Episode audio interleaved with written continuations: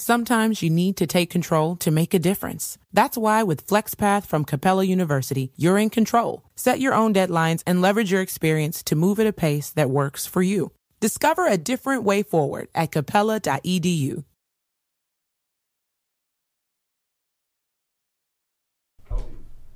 Salve, salve, viajantes, sejam bem-vindos. Apertem os cintos, pois estamos indo para Vênus. Vocês pensaram que não ia ter Vênus hoje, mas a gente não aguenta um dia sem trabalhar. Cris aí desenrolou uma, uma convidada surpresa. É isso, né? E a gente teve especial. atualização da agenda. Se você não tá acompanhando, você tem que acompanhar o Vênus lá no Se Instagram. não tá acompanhando, tá muito errado. Tá Já muito começa errado. errado. Começou errado. Bom, eu sou a Yas, aqui ao meu lado, minha parça. Olá, Cris Paiva, tudo bom, gente? E apresenta quem tá com a gente hoje. Hoje nós estamos com a pessoa mais requisitada do Brasil nesse momento, mais do que Galvão Bueno para narrar um jogo de futebol. É Zoe Martinez, é isso? Martínez. Martinez? Martínez, muito Sou bem. Olha Martínez. pra essa câmera aqui, né? Sim. Pode olhar pra lá, pode olhar pra do Pra meio, pra vocês, pra todo gente, onde você quiser. Nossa, Gente, um prazer estar aqui. Muito feliz pelo convite. Obrigada por ter reservado um tempinho na sua agenda, que essa semana tá, você tá escolhendo entre almoçar e fazer podcasts. Uhum. Entre dormir e fazer podcast. Gra- Aliás, gratidão que vocês me receberam Gratiluz. com salada, franguinho. Eu, eu tava de jejum até 5 horas da tarde agora. Zoe foi bem tratada, ela chegou, já Muito comeu uma salada. Já tratada. fizeram massagem nela com suporte da TV. E é Gente, delicioso, Mas, meu é, mas Deus. explica que não é, não é que pegaram o suporte e deram nela, não é isso.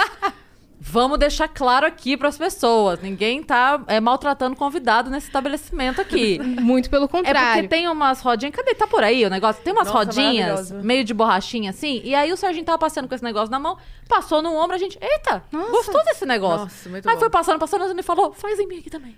aí ele começou a fazer, né? Eu Ela se dormi. derreteu, ela eu se quase derreteu. dormi. É Juro. ótimo. Então, é, suportes para a TV pode salvar seu casamento. Anota Sim. essa dica aí que eu não sou eterna. A galera vai desmontando as TVs hoje mesmo. Fala, o que, que é isso, meu amor? Vem aqui com o suporte É de isso. TV. E a cadeira também, ela A amou. cadeira, eles eh, vão me dar de presente, né? E é, vai acontecer, pode confiar. Algum dia. Hoje não. Confia. Algum dia, algum dia vai acontecer. É porque essa cadeira é realmente muito confortável. Não, Tem que ser, né? É, é o melhor do- dos modelos de cadeiras É. Eu cheguei é, ergométricas, ergonométricas, um negócio assim. Cadeiras. Até Cadeiras, perguntei. cadeiras. boas. Posso deitar? e- Pode. Ah, assim? Pode levar e fica deitada. Tá ótimo. Fica, não Tá tem tranquilo. problema. Não, tá ótimo. Daqui a pouco a gente deita também. A gente, assim, a gente aqui é é largadona. É isso. A gente tem alguns recados pra galera, beleza? Boa. Se você quiser mandar pergunta pro chat de hoje, quiser mandar mensagem pra gente, quer mandar tudo que você quiser, quer fazer sua propaganda com a gente, você vai acessar venuspodcast.com.br e lá é, você vai ter o limite de 15 mensagens pra mandar. As primeiras 5 custam 200 Sparks, as próximas 5, 400 Sparks e as últimas 5, 600 Sparks. E pra você anunciar com a gente, 5 mil Sparks, vamos fazer uma propaganda show pra você. Eu prometo isso, eu estou dando a minha palavra. E você pode mandar em áudio, em vídeo e em texto. E em vídeo você vai aparecer aqui. A gente ama. Ontem a gente recebeu quatro vídeos. Foi o melhor dia. É incrível, a gente adora quando tem vídeo. Então participe. Se você tiver dúvidas pra tirar, este é o momento. Se você já ouviu histórias que você não sabe se são verdade ou não. Ah, porque no grupo da família um falou que é, outro falou que não é, pois está aqui a pessoa que estava lá. Sabe aquele, aquele meme do eu tava lá, eu era o barco? Ela estava lá, ela era o barco. Então pode mandar as perguntas que a Zoe vai tirar todas as dúvidas hoje aqui. Bora. Vai desmentir Mais um recado, tudo. tudo. tudo, que vocês quiserem perguntar. É, ela falou que se ela não quiser, se ela ficar muito brava, ela joga a garrafinha d'água na nossa cabeça. Mas vocês estão longe daqui, estão a salvo. Então pode perguntar o que quiserem. O nosso outro recado é que se você estiver assistindo pela Twitch você tiver uma conta da Amazon, você pode linkar a sua conta da Amazon com a sua conta da Twitch, você ganha um sub grátis por mês e você pode oferecer esse sub gratuitamente para algum canal. Aí você vai fazer isso pelo Vênus, é claro, porque a gente é muito legal, só por isso mesmo. Exatamente. Canal de corte você pode fazer? Pode fazer agora, velho. Cria sua conta, vá em frente, seja feliz, ganhe dinheiro, mas não posta antes de acabar. Não seja esse garotinho danado, essa garotinha perspicaz, porque aí você toma strike, acaba o canal em um dia. É! É, aí não ganha dinheiro. É, aí não ganha, mas espera só a live acabar e você pode soltar e a gente sempre tá de olho nos cortes que saem, mas a gente tem o nosso próprio canal de cortes oficial na descrição. É isso. Então, é, prioriza assistir no nosso canal de cortes que a gente fica feliz. E hoje nós temos a participação aqui do nosso parceiro incrível que nos alimenta. Ah, food food.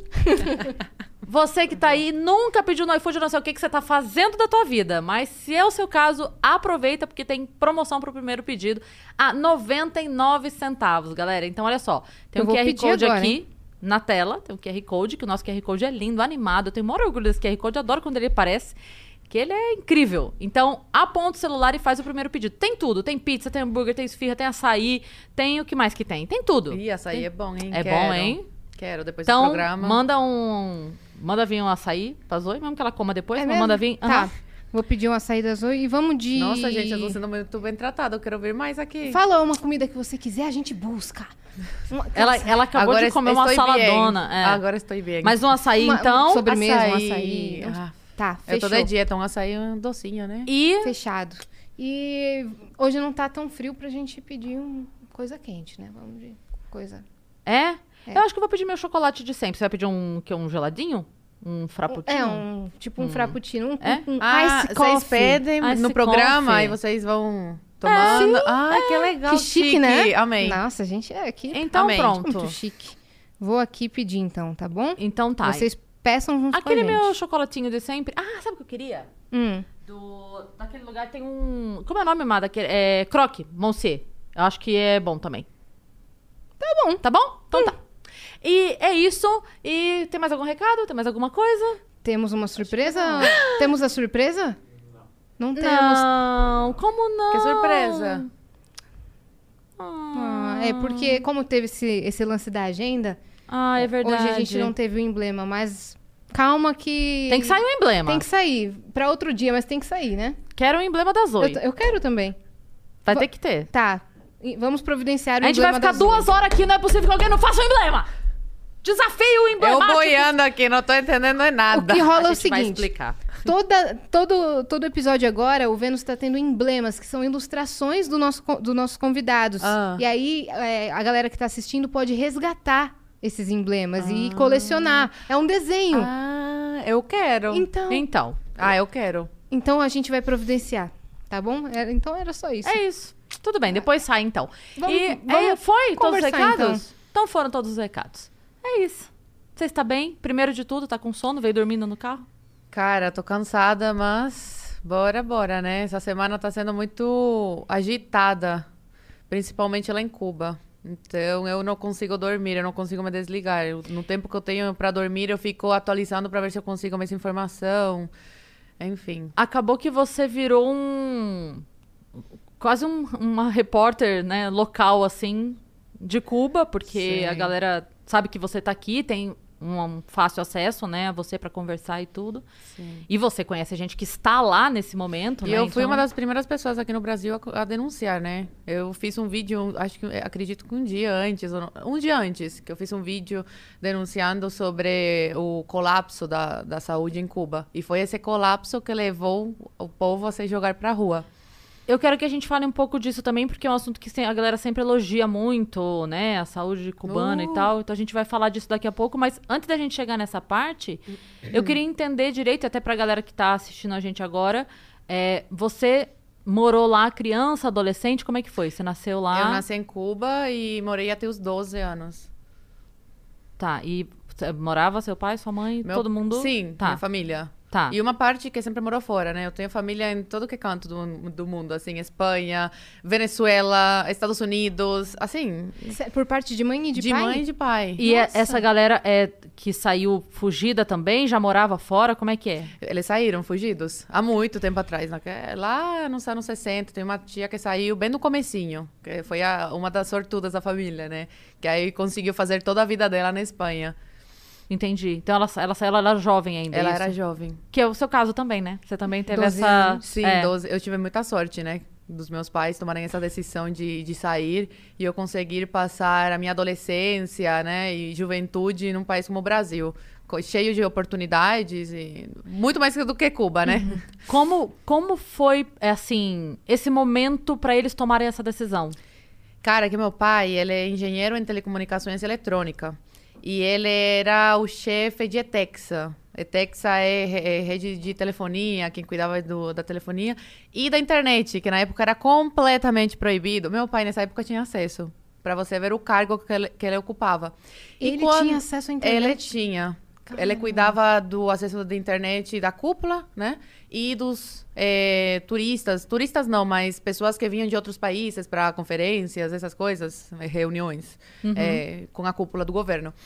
E aí, quando você, eh, você chega nesse patamar assim muito alto no, no trabalho, você precisa virar do Partido Comunista de Cuba, você tem que entrar.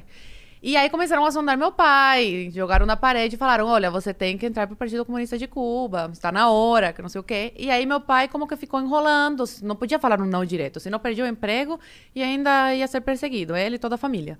Então ele entrou em contato com a prima dele, brasileira, e ela fez uma carta oficial convidando ele para vir para o Brasil. Foi em 2005 isso. Imagina, é muito mais complicado do que é agora para sair de Cuba. E aí deu tudo certo, é, a, a carta deu certo. Meu pai deixou minha mãe grávida da minha irmã do meio, me deixou com cinco anos e veio para o Brasil. Aí é, era para ele ficar três meses de visita. Ele não contou para ninguém que ia ficar, obviamente, sua família sabia. Ficou três meses e aí ficou ilegal até completar um ano, que ele falou, olha, eu tenho que fazer alguma coisa, tenho que pegar os documentos, né, documentação para conseguir começar a papelada para trazer a minha mulher. É, uma pausa. Enquanto isso, vocês lá, já que ele tinha Sim. saído meio fugido, como é que foi pra vocês lá? Rolou alguma coisa não, de. nada, Tá. nada, não aconteceu nada. Aí, só que assim, ela não podia entrar no país. Se entrasse, ele seria preso. Então, não podia entrar. Agora E não vocês sei não se atualmente. falavam?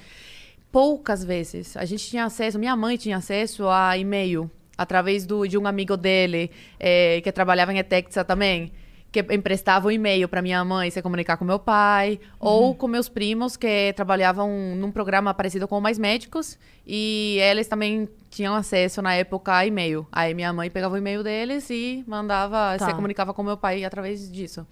E aí meu pai veio pro Brasil, nesse período ele ficou ilegal aqui, até completar um ano. Completou um ano, foi a Polícia Federal, porque não dava mais para ele ficar assim, sem documentação e tal, e pediu asilo político. Aí ele ficou aqui como exilado político. Depois de quase quatro anos, ele conseguiu tirar minha mãe de Cuba. Aí minha mãe veio pro Brasil, deixou eu e- minha irmã em Cuba com os nossos avós. Eu tinha nove anos e minha irmã três na época. Nossa. E aí minha mãe veio pra cá, reencontrou meu pai, e nesse período, minha mãe engravidou da minha irmã caçula, que eu falo que é o presente das nossas vidas. E aí depois de quase três anos, conseguiram tirar a gente de Cuba. Meu pai conheceu a minha irmã do meio com cinco anos, voltou a me ver com 12. E a gente conheceu nossa irmã caçula com, caçula com quase três anos. Então, assim, basicamente é essa história. Mas no meio é dois- muita burocracia, muita Foi coisa. né? 2010? 2011. 2011. Ele Eu- saiu em 2005. E só conseguiu reunir toda a família em 2011. Meu Deus. Agora, é assim. Você contou que seu pai tinha um cargo relativamente importante e aí ele deveria ter é, um salário melhor do que outras pessoas do país. Então eu quero dizer assim, como Menos era... pior. Menos, Menos pior. pior. Então é, é por isso que eu quero perguntar assim, mesmo sendo menos pior, como era a vida de vocês? Como foi essa infância? O que que- onde vocês moravam? Como era a casa? O que que você a lembra? gente morava na casa da minha bisavó. Tá. Da minha bisavó. É, muito antiga, caindo aos pedaços. Tanto que depois, meu Deus, caiu literal no- aos pedaços. É, a nossa vida era confortável, se comparado com a, com a vida de um cubano que não tem um cargo tão alto. Mas mesmo assim é de muita pobreza, muita escassez. Então, até hoje eu tenho esse trauma de comida, por exemplo. Que eu, eu vejo comida e eu preciso comer. Porque uma coisa que faz muita falta no, no dia a dia do cubano, mesmo você tendo um pouco mais de dinheiro que o cubano comum, porque, sei lá, você tem família fora e eles mandam dólares, você não consegue adquirir alimentos. Eu estava falando com minha avó essa semana agora, eh, quando eu consegui me comunicar com ela. Ela eu- tá lá. Sim, eu fiquei mais de 24 horas sem, sem conseguir comunicação com os meus avós que moram lá, porque eles estão cortando a internet. Aí Sim. quando eu consegui, ela falou: "Sô, a coisa tá muito feia, muito feia, tanto na rua, né, os manifestantes, como que não tem comida, não, tá, não, tá- não tá encontrando comida. Aí eu e meu pai, a gente mandou dinheiro, mas de nada adianta o dinheiro, porque não, Não tem, tem. da Não onde tem tirar, comida. não tem. Cuba tá- colapsou, colapsou. Ela, ela não consegue sair de lá? Ela não quer? Ela Ou- tem cidadania espanhola. E meu avô também. Eles conseguem sair. Só que assim, meu avô, ele já teve uma época da vida que foi comunista. E ele mora na mesma casa desde que nasceu, há 70 anos. Então ele é muito apegado às coisas dele, ele fala que ele quer morrer lá. Então minha avó não pode sair e deixar meu avô sozinho. entendeu? Sim. Porque os filhos não estão mais em Cuba. Minha mãe tá no Brasil, o irmão da minha mãe tá nos Estados Unidos. E então minha avó fica lá pra ficar com ele, né? Sim. fazer companhia. A vida inteira casados, né? Não, Sim, não vai sim. abandonar. Então eles, eles têm, na verdade, uma ligação com toda a vida, toda a história deles que É muito tá lá. complicado pra gente, Sim. né, de, de imensidade, assim. E- Uma nova realidade tão diferente, né? Porque meu avô, quando veio aqui, ele estranhou muito a realidade do Brasil. Ele já veio pra cá. Ele já veio, a gente já trouxe. E ele ficou como, assim? Não, assim, quando a gente levou numa churrascaria, If you look around, there are so many ways to make a difference. At Capella University, our FlexPath format gives you a different way to earn your degree. Take courses at your speed. Move on whenever you're ready. Education should fit your life. Learn more at capella.edu. Money is the number one cause of stress and the number two cause of divorce. Make your money go further and work harder with a certified financial planner from Facet Wealth. Financial planning used to focus on retirement, but Facet helps you with today. You get a dedicated financial planner that guides you through every financial decision inflation, interest rates, stock market changes, home prices. How do you figure it all out? Well, every advisor at Facet is a certified financial planner and fiduciary. That's just a fancy way to say they have the best training and they're legally bound to do what's in your best interest. This isn't just about investments, it's about taking care of your money so you can start living a better life today. Facet has a simple flat fee, no hidden charges, and with nothing to sell, there are no commissions. Visit tryfacetwealth.com for two months free off your first year of financial planning. That's T R Y F A C E T wealth.com. Facet Wealth is an SEC registered investment advisor. This is not an offer to buy or sell securities, nor is it investment, legal, or tax advice. churrascaria, por exemplo, gente, foi a primeira vez na vida que ele foi numa churrascaria. Na época ele tinha 60 e poucos anos. Meu Deus. Ele ficava chocado com tudo, mas também ficou chocado com como você tem que trabalhar aqui. Né? Em Cuba, as pessoas trabalham o mínimo, assim, porque a vida é miserável. Então, então, por mais que você trabalhe, você vai ter uma vida miserável. Então, tem gente que é, ah, foda-se, eu não vou trabalhar. Entendeu? Porque trabalhando ou não, não faz diferença. Exatamente. Por isso que eu falo que se eu morasse em Cuba, cara, eu ia ser uma vagabunda. Porque eu não ia fazer nada da minha vida. Eu não, queria, não, não ia querer fazer faculdade, nada. Pra quê? Pra vida miserável que o cubano leva, mesmo tendo cargo e tudo? Você estaria indo pra rua agora. Essa- não, estaria, estaria. Estaria presa. Provavelmente. Muito antes disso, porque desde cedo já comecei, né, com a minha língua. Eu lembro. Desde, desde os 16 anos, né, que eu tô na internet falando sobre Sim. isso. né, Então, de- eu, não- eu não sei se foi exatamente em 2016, mas foi por aí, 17, sei lá, que eu vi o primeiro vídeo seu que eu tive contato com a sua imagem na internet, que foi o que eu comentei com a Yas ontem, que foi o da cesta básica. Uhum. Que você gravou com a sua mãe, explicando para as pessoas que quando. Eu lembro que você falava assim, às vezes a gente fala cesta básica, a pessoa imagina a cesta básica que recebe aqui. E não é nem isso. Eu- me chamou a atenção uma coisa que você fez, acho que era com óleo, que você falou era o equivalente à metade, não sei o quê, mas não era limpo como é esse, acho que era o óleo que você Sim. falou. Sim. É O- isso? óleo, arroz, feijão, tudo vem sujo. Eu lembro que da- na época, minha avó colocava o arroz, eh, colocava uma toalha na mesa, colocava o arroz e começava a tirar o- a sujeira, os bichinhos. O arroz vinha com bichinho, aí depois tinha que lavar o arroz. Igual a água, a água tem que ferver, tem que filtrar. É, é uma loucura, é, é- é- nojento, sabe? Por isso que eu falo que, eu não sei como as pessoas conseguem viver lá com essa falta de, de higiene, sabe? E o que você falou, A gente não exemplo, sabe a procedência de nada. Carne, quando aparece, é uma raridade, né? E quando aparece, a gente não sabe. Vem em caminhão. Eu já coloquei imagens no meu, na na- nas minhas redes da comida chegando em caminhão e tu- tipo, tudo jogado como se fosse carne podre pra jogar fora, sabe? É isso que dão pro cubano. É isso que eu comia lá. E o que você falou, por exemplo, do dinheiro. Você manda o dinheiro pra sua avó. Beleza, ela consegue receber o Sim. teu dinheiro lá. Sim. Dólar. É, agora não estão aceitando mais dólar, agora é euro. Ah, euro. Estão cada Tá. vez mais capitalistas. Os Então- chamados socialistas. Então, na verdade, você, você já tem que mandar pra ela em euro, é isso? Quando você manda, você já tem que mandar convertido? Não, Porque lá, é que converte é? lá. Tá, Converte lá. tá. Converte lá. E aí, E, esse- e a ditadura fica com uma porcentagem bem é Grande. boa, claro. A ditadura, qualquer coisa que eles, qualquer decisão que eles tomem é sempre em favor deles, não é pensando no povo. Então, ai, que, que bonzinhos aceitam que mandem dinheiro para os familiares, as pessoas de fora. Não, é porque é bom para eles, é lucrativo para eles. E é, o lance da- das duas moedas ainda vale? Ainda tem a moeda É, o que- Cook Peso Não, cubano. o Cook saiu. Saiu tem de mais. circulação, não. Aí era o Moneda Nacional, que é a moeda oficial de Cuba, com a que os cubanos eh, recebem seus salários.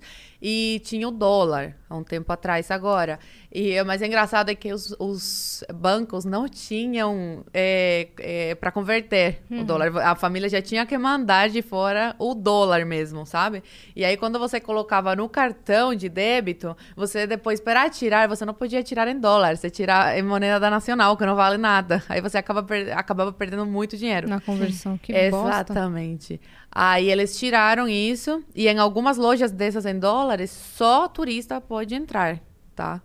Tem, eh, tem, dólar, tem tinha lojas Eu em vi dólares. você falando outro dia que Pra nunca tinha ido na cubano- praia. Oi? Eu vi você falando outro dia que nunca tinha ido na praia, ou que foi na praia, mas que outras pessoas não podiam entrar na praia. É, é, então. E os turistas, eu, sim. eu conheci a praia, só que assim, é, tinha praias que era só pra turista. Então, por exemplo, Varadeiro. Varadeiro, na minha época, agora é permitido, tá? Mas na minha época era, era proibido. Eu não conheci Varadeiro. Turista conhece mais o meu país do que eu. Quando você era criança, É, isso. sim.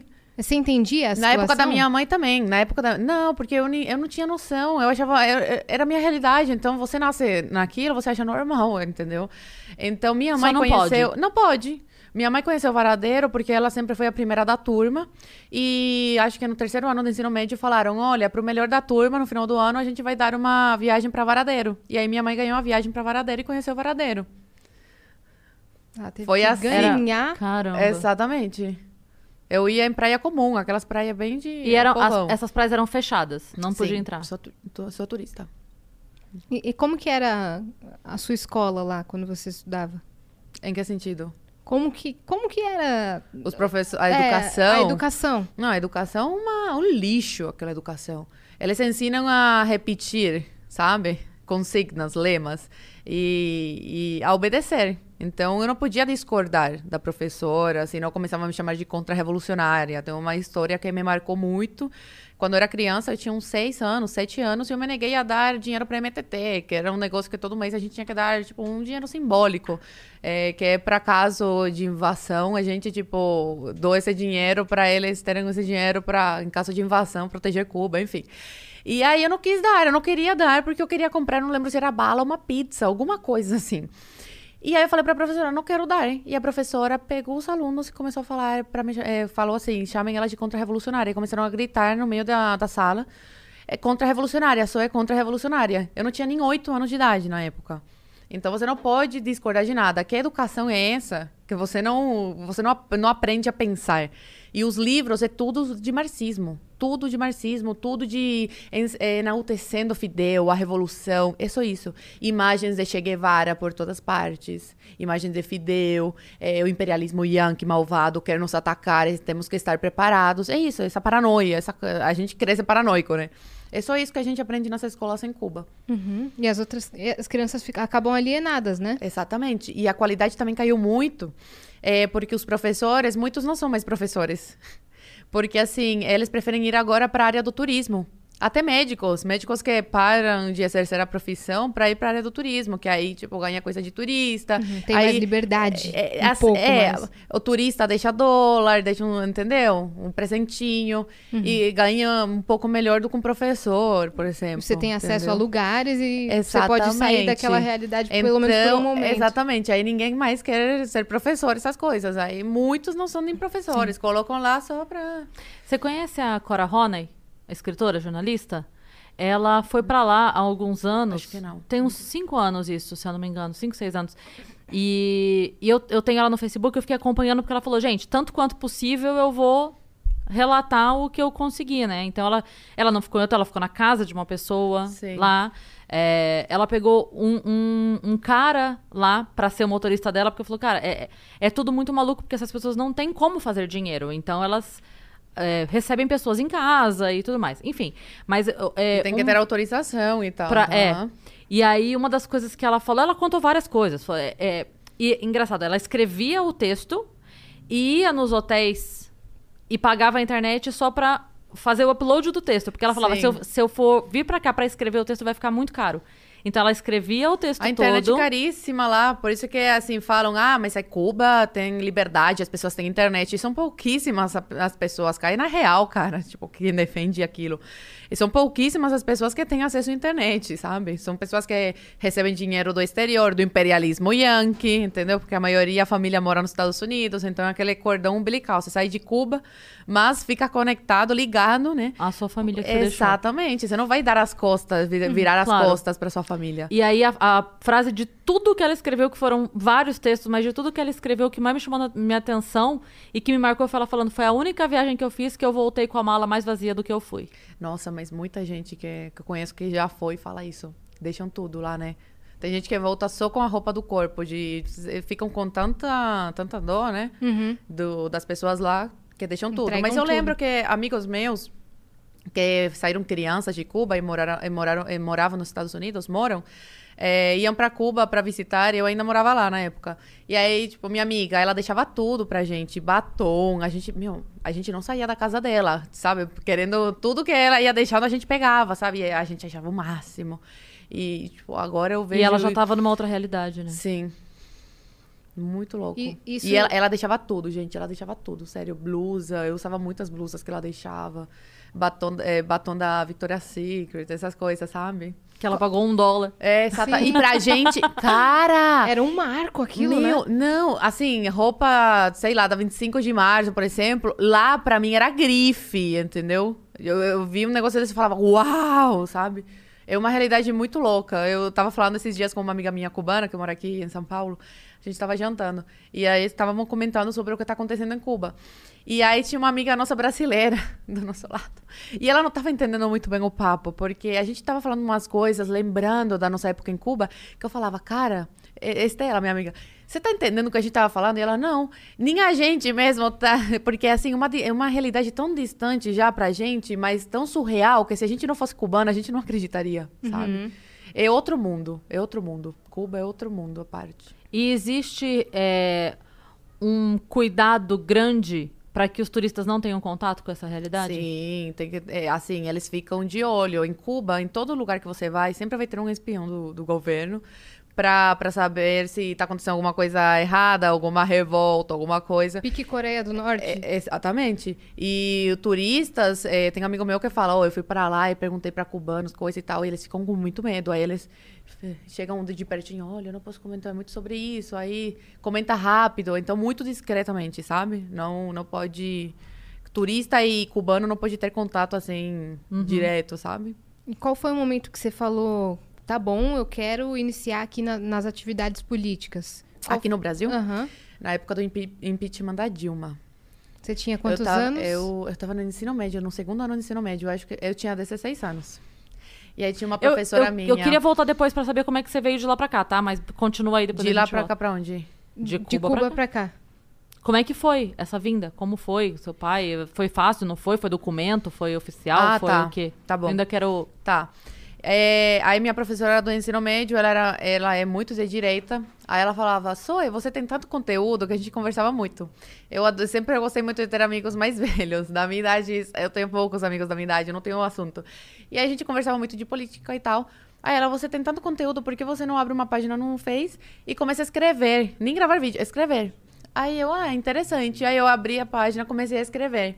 E aí não dava, não, não deu muito certo no primeiro mês e tal. Eu fazia textos muito longos e. e, Muita assim, coisa pra contar, né? É, e brasileiro eu já percebi que não gosta muito de, desses textos. É, lê até a sexta linha, mais ou menos. né? Exatamente. E aí teve um dia que uma professora minha esquerdista eh, falou em sala de aula que queria se aposentar e ir morar em Cuba. Gente, eu tinha 16 anos, eu era muito esquentadinha.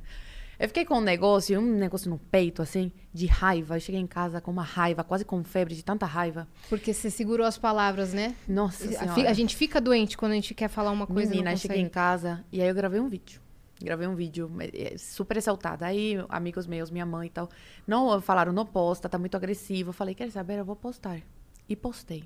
Aquele Você vídeo... citava que Na- você ficou puta pela professora- professora? Sim, mas não falei o nome. Tá. Não, ok. Mas você falou que foi por isso que Sim. te revoltou. Menina, mas aquele vídeo, assim, começou a ser compartilhado. 2 mil compartilhamentos, 4 mil, 5 mil. Aí começou a chegar um monte de gente na minha página. Ai, grava sobre a saúde, sobre a educação. Aí eu comecei a entrar nesse, nesse mundo, né? E meio que indiretamente. Eu nem sabia onde que eu tava me metendo, eu não entendia nada. Só comecei a gravar, gravar, gravar. E aí nunca mais parei. Tô aqui até hoje. É, e muitas pessoas falam, ah, e ela fica se bancando aqui no Brasil, tem essa vida boa, né? Porque eles só veem vida de Instagram. É, falando mal de Cuba. Não, meus queridos. Primeiramente que eu não falo mal de Cuba. Eu falo mal da ditadura que acabou com o meu país. E segundamente, não me banco com a internet. As pessoas acham absurdo, né? Que um monte de seguidor e, tipo, eu não monetizo.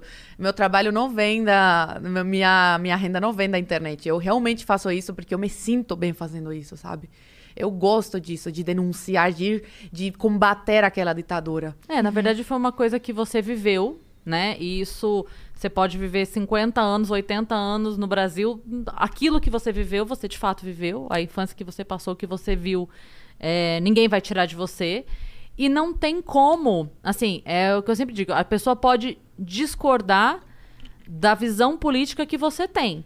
Mas o que você viveu, não dá para discordar do que você viveu, Cara, porque eu você falo, viveu. Você não, né? Eu falo para alguns amigos meus, você não precisa ser de extrema direita agora. Não vem defender o regime de Cuba. Não vem defender, porque aí a amizade acaba e ainda vai levar um xingão. Não tem como Porque eu negar o vou que tá xingar acontecendo. até. Exatamente. Já tem várias assim, já tô cortando a mensagem com várias pessoas assim. Então, Você acredita? só pra, só pra gente Postando coisa, comparando a realidade do Brasil com a de Cuba, querendo justificar uma coisa com a outra. Tipo, comparando o Brasil, que tem liberdade, com Cuba. Uma ditadura, mas de seis décadas. Eu, eu- assim, Eu vi um vídeo que você postou hoje da senhora no meio da rua falando eu tenho 80 anos, eu vivo há 60, uma mentira. Cara, isso é muito doído, cara. É muito. A gente tá, a gente tá revoltado com a Britney Spears, que há 7 anos não consegue viver a vida dela. Uma liberdade. pessoa que há 60 não tem liberdade. Eu fico pensando nisso de vez em quando, que eu tive a chance, mas muitas pessoas não tiveram. E nasceram, viveram e morreram em Cuba. Não conheceram outra realidade. Imagina Some, que né? Triste, que nem o menino essa semana que sumiu lá, o. If you look around, there are so many ways to make a difference. At Capella University, our FlexPath format gives you a different way to earn your degree. Take courses at your speed. Move on whenever you're ready. Education should fit your life. Learn more at capella.edu. Esqueci o nome. Qual? Aonde? Em Cuba? É, o. ah, mas lá- vários. É que tem, um até que o irmão amigo... postou. É, é amigo seu? Não, tem um que sumiu, que era o único da família que estava em Cuba, filho único, a mãe mora nos Estados Unidos, sumiu, a gente não sabe onde tá, e a família dele é, fa- é amiga da minha família. E tá sumido até agora. Imagina o desespero da mãe nos Estados Unidos, com o filho sozinho lá em Cuba. Não sabia nem onde Dessa tá. Exatamente. É, Mas o- assim como. É muitos. Assim como ele é muitos. Eu fiz um vídeo no meu YouTube ontem é, de uma mãe que escreveu uma carta para as mães do mundo, né? É, contando da tristeza e do desespero que, que ela está sentindo porque o filho sumiu. Esse é outro relato, não é a mãe que está Sim. É sim. uma que está em Cuba.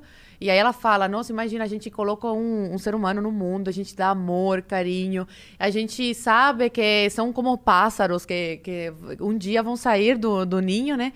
Mas a gente nunca imagina que vai chegar um, qualquer uma pessoa, vai arrancar de nós e nunca mais vamos ver o meu filho, ver o nosso filho. E ela longe, esse, é o pior. Não, é, não, essa mora em Cuba. Ah, tá, esse essa é de outro. Não, é porque tem muitos desaparecidos em Cuba. Mas essa fez uma carta muito emocionante, que eu traduzi todinha e fiz o vídeo Sim. lendo pro pessoal. Oh, é bastante gente, gente se emocionou. E eu, tipo, eu fiquei muito mal, muito mal.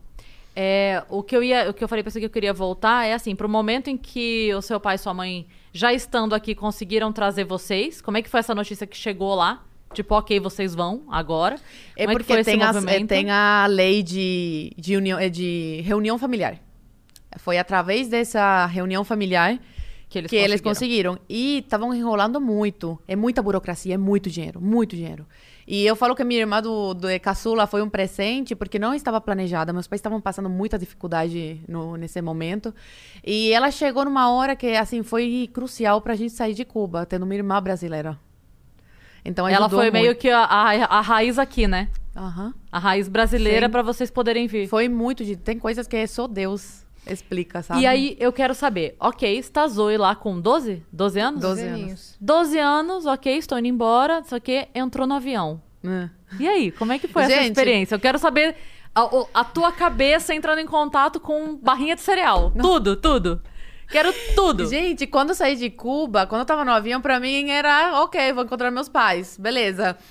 Quando eu cheguei no Brasil, tipo, primeira coisa que eu. é, Assim, eu não tava acostumada a uma cidade grande, eu cheguei em Curitiba.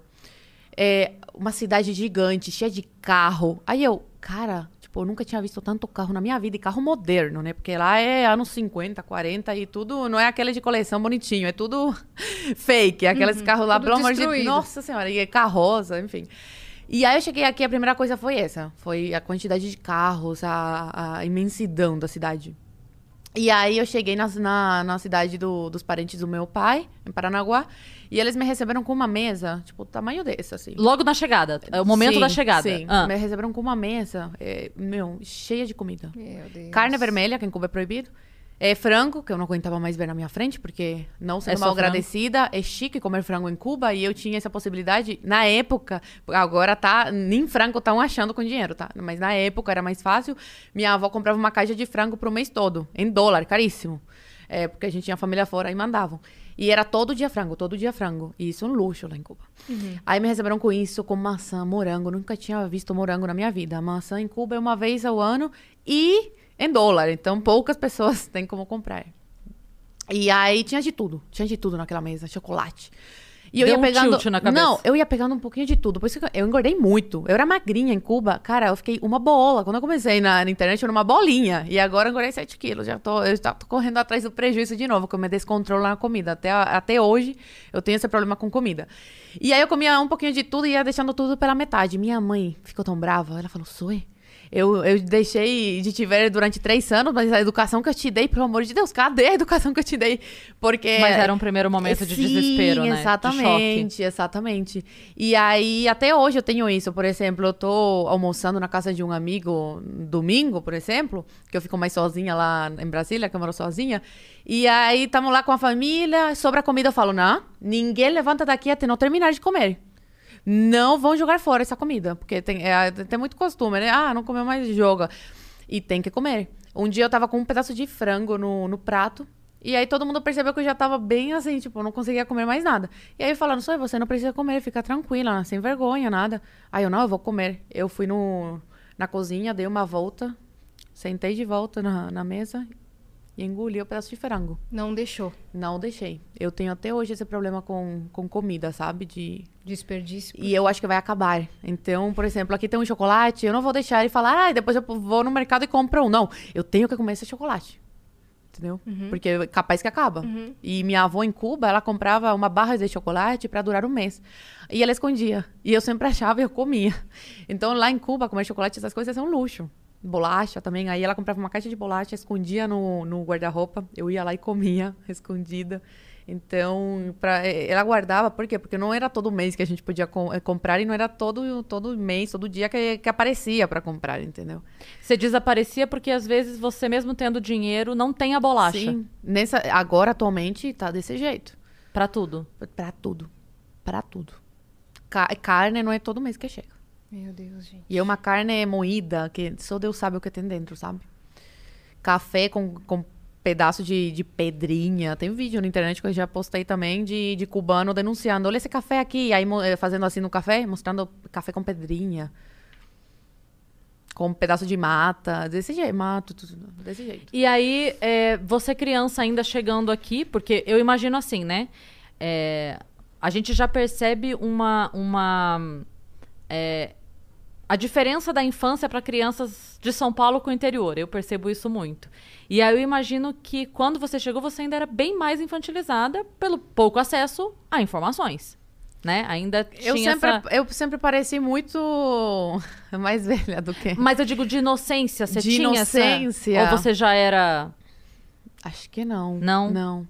Que eu me lembro, tipo, já era. era mais madura. Era muito pé no chão, desde sempre. Acho que é pela separação familiar, de, tipo, crescer sem meu Pode- pai. faz todo sentido. Depois, minha mãe ia ficar sozinha com meus avós. sim. Então, é, é diferente, né? É um buck muito grande desde cedo. E fora a comida, nesse primeiro momento dessa, desse banquete, assim, aí você foi pra escola, eu, eu queria entender essa visão Na Sabe? A surpresa. É, Contato com a língua portuguesa também. Cara, foi muito fácil. Eu amo português, eu amo. Eu tenho sotaque, mas eu sou muito boa na escrita, viu? No meu trabalho, tudo sempre elogiam. E Falam fala que também. eu escrevo muito melhor que brasileiro. Falam. E na escola eu tirava 10, tá? No primeiro, no primeiro mês, eu tirei 3 numa prova. A professora não me ajudou, cara. Eu tinha acabado de chegar de Cuba, ela não me ajudou. Tirei 3. Eu nunca tinha tirado isso na minha vida. Em que matéria? Em português. E aí eu comecei a estudar, comecei em três meses, eu já peguei o português. Fazia uma, uma confusão aqui, outra lá, normal, né? Mas Porque é muito parecidinho. Mas, é, assim, melhorei muito. E sobre história, essas coisas, tipo. A gente estuda muita coisa aqui, né? Segunda Guerra Mundial, Primeira Guerra Mundial, é, Estados Unidos, geografia. Em Cuba não é, não, não tem nada disso, assim, sabe? É muito a fundo. E, e com o YouTube, tipo, Google. É, lá em Cuba, para você fazer uma pesquisa, você tem que ir na biblioteca, porque não tinha, na minha época não tinha internet, era zero, mesmo com dinheiro. Então eu tinha que ir na biblioteca e tal. Aí eu, nossa, o Google, para que serve? Não, você Engraçado pode pesquisar você fala- tudo. Aí eu, tudo? Mas tudo o quê? Tudo sou. E música no YouTube, eu falava, qualquer música, qualquer música, porque em Nossa, Cuba cara. não era assim. Em Cuba, uma amiga minha, aquela que me dava roupa e, e tal, eh, chegava de Cuba com o pendrive e aí passava as músicas pra mim. Não, chegava de Estados Unidos pra, Com pendrive. pra Cuba com o pendrive e aí eu pegava as músicas, é desse jeito. O que eu ia falar é que você falou, na minha época era assim como se fizesse 20, 30 anos. Na sua época tem 5 anos, 10 anos. Não, né? mas, é, cara, eu tava conversando com a Leda essa semana, a Leda Nagli, ela falou, menina, você não parece que tem 22, porque eu já vivi tanta coisa, que parece que eu já tenho uns 40, É. 50, É sabe? por isso que é porque quando você fala, na minha época não tinha internet. Sim, mas a tua época sem internet é 8, 10 anos. 10 anos atrás. É, então assim, a- a- ainda é ontem, né? Ainda é, É, ontem. Mas pra mim já faz muito, claro. muito tempo. Porque já, já viveu muito mais coisa. Muito mais coisa. Desde muito cedo, né? Tive... Vida de imigrante não é fácil, né? Então, desde muito cedo, já comecei a trabalhar, a me virar e tal. E aí Cadê você. meu, meu açaí? Ainda o não açaí chegou. da convidada não Chegou? chegou. Não? Não chegou ainda? Ah, tá vindo de um lugar diferente? Tá então vamos de outro esperar. lugar, porque nesse pedido não, só gente, tinha pelo mais amor café. de Deus. Tava brincando, pode Não, ir. mas vamos providenciar açaí pra Zoe. Pode, pode, fiquem à vontade aí. Inclusive, se você quiser nos acompanhar nesse pedido, é só apontar o celular pro QR Code que tá aparecendo bem aqui, baixar o iFood no seu primeiro pedido, vai sair por 99 centavos. Tem várias coisas, tem pizza, hambúrguer, tem café, tem açaí. Então, pede lá. Tamo junto. Valeu, iFood. Nossa, Esse me é o meu? chique. É, peraí, que eu vou ver o que que é. Eu acho Chique que tem demais. um negocinho aí. Acho que é o croque É, monsieur, né? né? E agora, esse aqui eu não sei o que é. É a salada do croque monsieur. E aqui seu garfo faca, minha parça. Bom apetite. A Muito Zoe, a Zoe, ela pediu Comeu açaí, antes, ok? gente. Ela comeu antes. É, que eu- sempre eles falam favor. assim, vocês não Cheguei, a comida- convidado. Não, não, cheguei, a comida já tava aí me esperando. Quer alguma coisa Bom pra beber diferente? pra vocês. Não, obrigada, tô bem, Nada? gente. Água de coco, refri, suco? Tem água de coco? Eu amo Tem, água acho de que tem, coco. não tem? Aí eu ah, acho que se não tiver agora... Aí eu não, não, que aí não você- tem problema. Pode ser água normal, gente, pelo amor de Deus. você prometeu e Ah. não vai cumprir, hein? Tem ali na outra? No Pode freezer? ser Dá que uma tenha. lá. Quem que tá aí na porta? É o Vitão. Aqui é açaí puro? Açaí... Ou quer botar uma coisa? Você gosta com? É, Banana e granola? Please. Boa, banana e granola, fechado. E eu pedi Gratidão. um gratiluz. Gratiluz. Eu tô com esse gratiluz desde ontem. É, põe morango, que ela gosta. Mentira. Eu gosto, mas já, já é demais, né? Já deu. É, Frango, põe frango. Fra- Eu comi frango agora, na saladinha. É verdade, você comeu. Já meio Mas o trauma do frango já passou. Já passou, Eu né? gosto de frango. eu. Sim, é delícia. Pede junto, Bru, por favor, se tiver aí. O quê? Água de coco. Água não, de não coco. precisa, gente, de verdade. A água normal já tá de bom tamanho. Deixa a gente te tratar bem, que eu já tô aqui me sentindo humilhada pela sua tia que te recebeu com uma mesa cheia. Sim, e nosso parceiro é o iFood, Zoe. Estou humilhada. Não, sério. Tem muito tudo. chique. iFood, gente, muito chique. Olha, eu sou uma grande consumidora. Ade adepta. Adepta. Sim. Eu moro sozinha lá em Brasília, não sei cozinhar, então eu peço muito, com muita frequência. Eu, é, é, eu acho que você acha que é, a sua vivência influenciou muito no seu consumismo? Eu não sou uma pessoa consumista. Eu não me considero uma pessoa consumista, mas eu gosto do bom. Como uma boa capitalista. Eu falo, eu amo capitalismo, eu amo dinheiro, mas também eu amo trabalhar. Então, trabalhando, andando na linha, tipo, tudo certinho, na legalidade e tal, que mal tem, né? Aham. Gastar. Você tem, um gosto, você tem um gosto caro? Não, eu, eu tenho um gosto caro. Eu cheguei aqui, eu sentei nessa cadeira e eu falei, nossa, que cadeira boa. Gente, eu falei, eu tô atrás de uma cadeira pras costas, que eu tenho um problema nas costas, pra colocar na minha casa. E aí eu fui ver o, o preço disso daqui. Meu Deus. Aliás, quem quiser me dar de presente, eu tô aceitando. Dia 30 de agosto é meu aniversário aqui no Brasil, de 10 anos. Eu comemoro. é, Ah, que legal. eu comemoro Eu meu falar, gente, aniversário. acabou de falar que o aniversário dela foi dia 26. Não, Não, caiam nessa. Eu, meu aniversário é dia 26 de junho. Meu aniversário de que eu nasci, vim ao mundo. E dia 30 de agosto eu comemoro também, porque eu falo que é um renascimento. É o dia que Que você chegou. quando eu renasci Sim. aqui, né, aqui no Brasil. Aí eu comemoro. Ano passado, nossa, a gente, com meus amigos lá em Brasília, a gente comemorou o dia inteiro. Fomos em vários lugares, os restaurantes, tipo, eu falei, ai, meu aniversário de, de renascimento aqui no Brasil e tal. Aí traziam petit gâteau e tal, tipo, pra cantar parabéns. Então eu comemoro real essas duas datas. Então quem quiser me dar, fica a Fica dica a dica aqui, aí. ó. Herman Miller. E, e- e eu gosto de coisa boa e cara, cara, mas inconscientemente, juro pra você. Você Sim. viu, não sabia o Ela preço só de- gostou da cadeira, mas É, era assim acontece com simplesmente bota, a mais cara. com bota, com tudo. Mas assim, capitalismo, vivo o capitalismo. Eu amo, eu amo. Não iPhone. troco- Nossa, eu falo que eu prefiro ser pobre no Brasil, no capitalismo, do que pobre num país socialista como Cuba. Na verdade, lá você tinha é, regalias e as tuas regalias ainda assim era menos do que você. Era Não, um regalias, tipo, regalias era. O meu pai um dia ganhava um pão daquele desse, desse tamanho assim, né? Com, com é, alface, presunto e queijo. Tipo, esse é tipo de regalia que eu tinha. Coca-Cola era o tipo de regalia. E eu nem gostava na época. Então minha mãe vendia no mercado negro. A gente recebeu aqui o Leonardo Lopes, sabe, sabe quem é? Por- Ele- Eu sou muito ruim de nome, tem que ver foto. Ele. Não, ele é. Ele gosta de viajar, não é a profissão dele. Mas ele gosta muito de viajar e ele gosta de ir pra lugares diferentes. Então, tipo, ele foi pra Chernobyl, ele foi pra, pra Coreia do Norte e tal. E aí, uma das coisas que ele Nossa, falou ele aqui foi pra Core- Coreia do Norte? foi. Passou uma semana lá, uma semana, 15 E dias. conseguiu gravar e tal. Conseguiu Sério? muitas coisas muito Conseguiu. impossíveis, assim. Ele fez bem amizade com a guia. Ele falou, eu não volto nunca mais pra lá. Porque tudo que eu falei que eu não ia publicar, eu publiquei. Então eu devo ser persona não grata. Sim, ele trouxe Mas- moeda. Que é proibido? Como que ele conseguiu? É. Minha filha. Eu não Mentira, Porque falam, porque falam que é gravação e tal, tipo, eu- eles veem tudo, é. né? Olham tudo. É, Ele não, deu sorte. E ele. e olha a loucura. Ele contando que ele visitou o templo. Como é que é o nome? Ah, sumiu agora.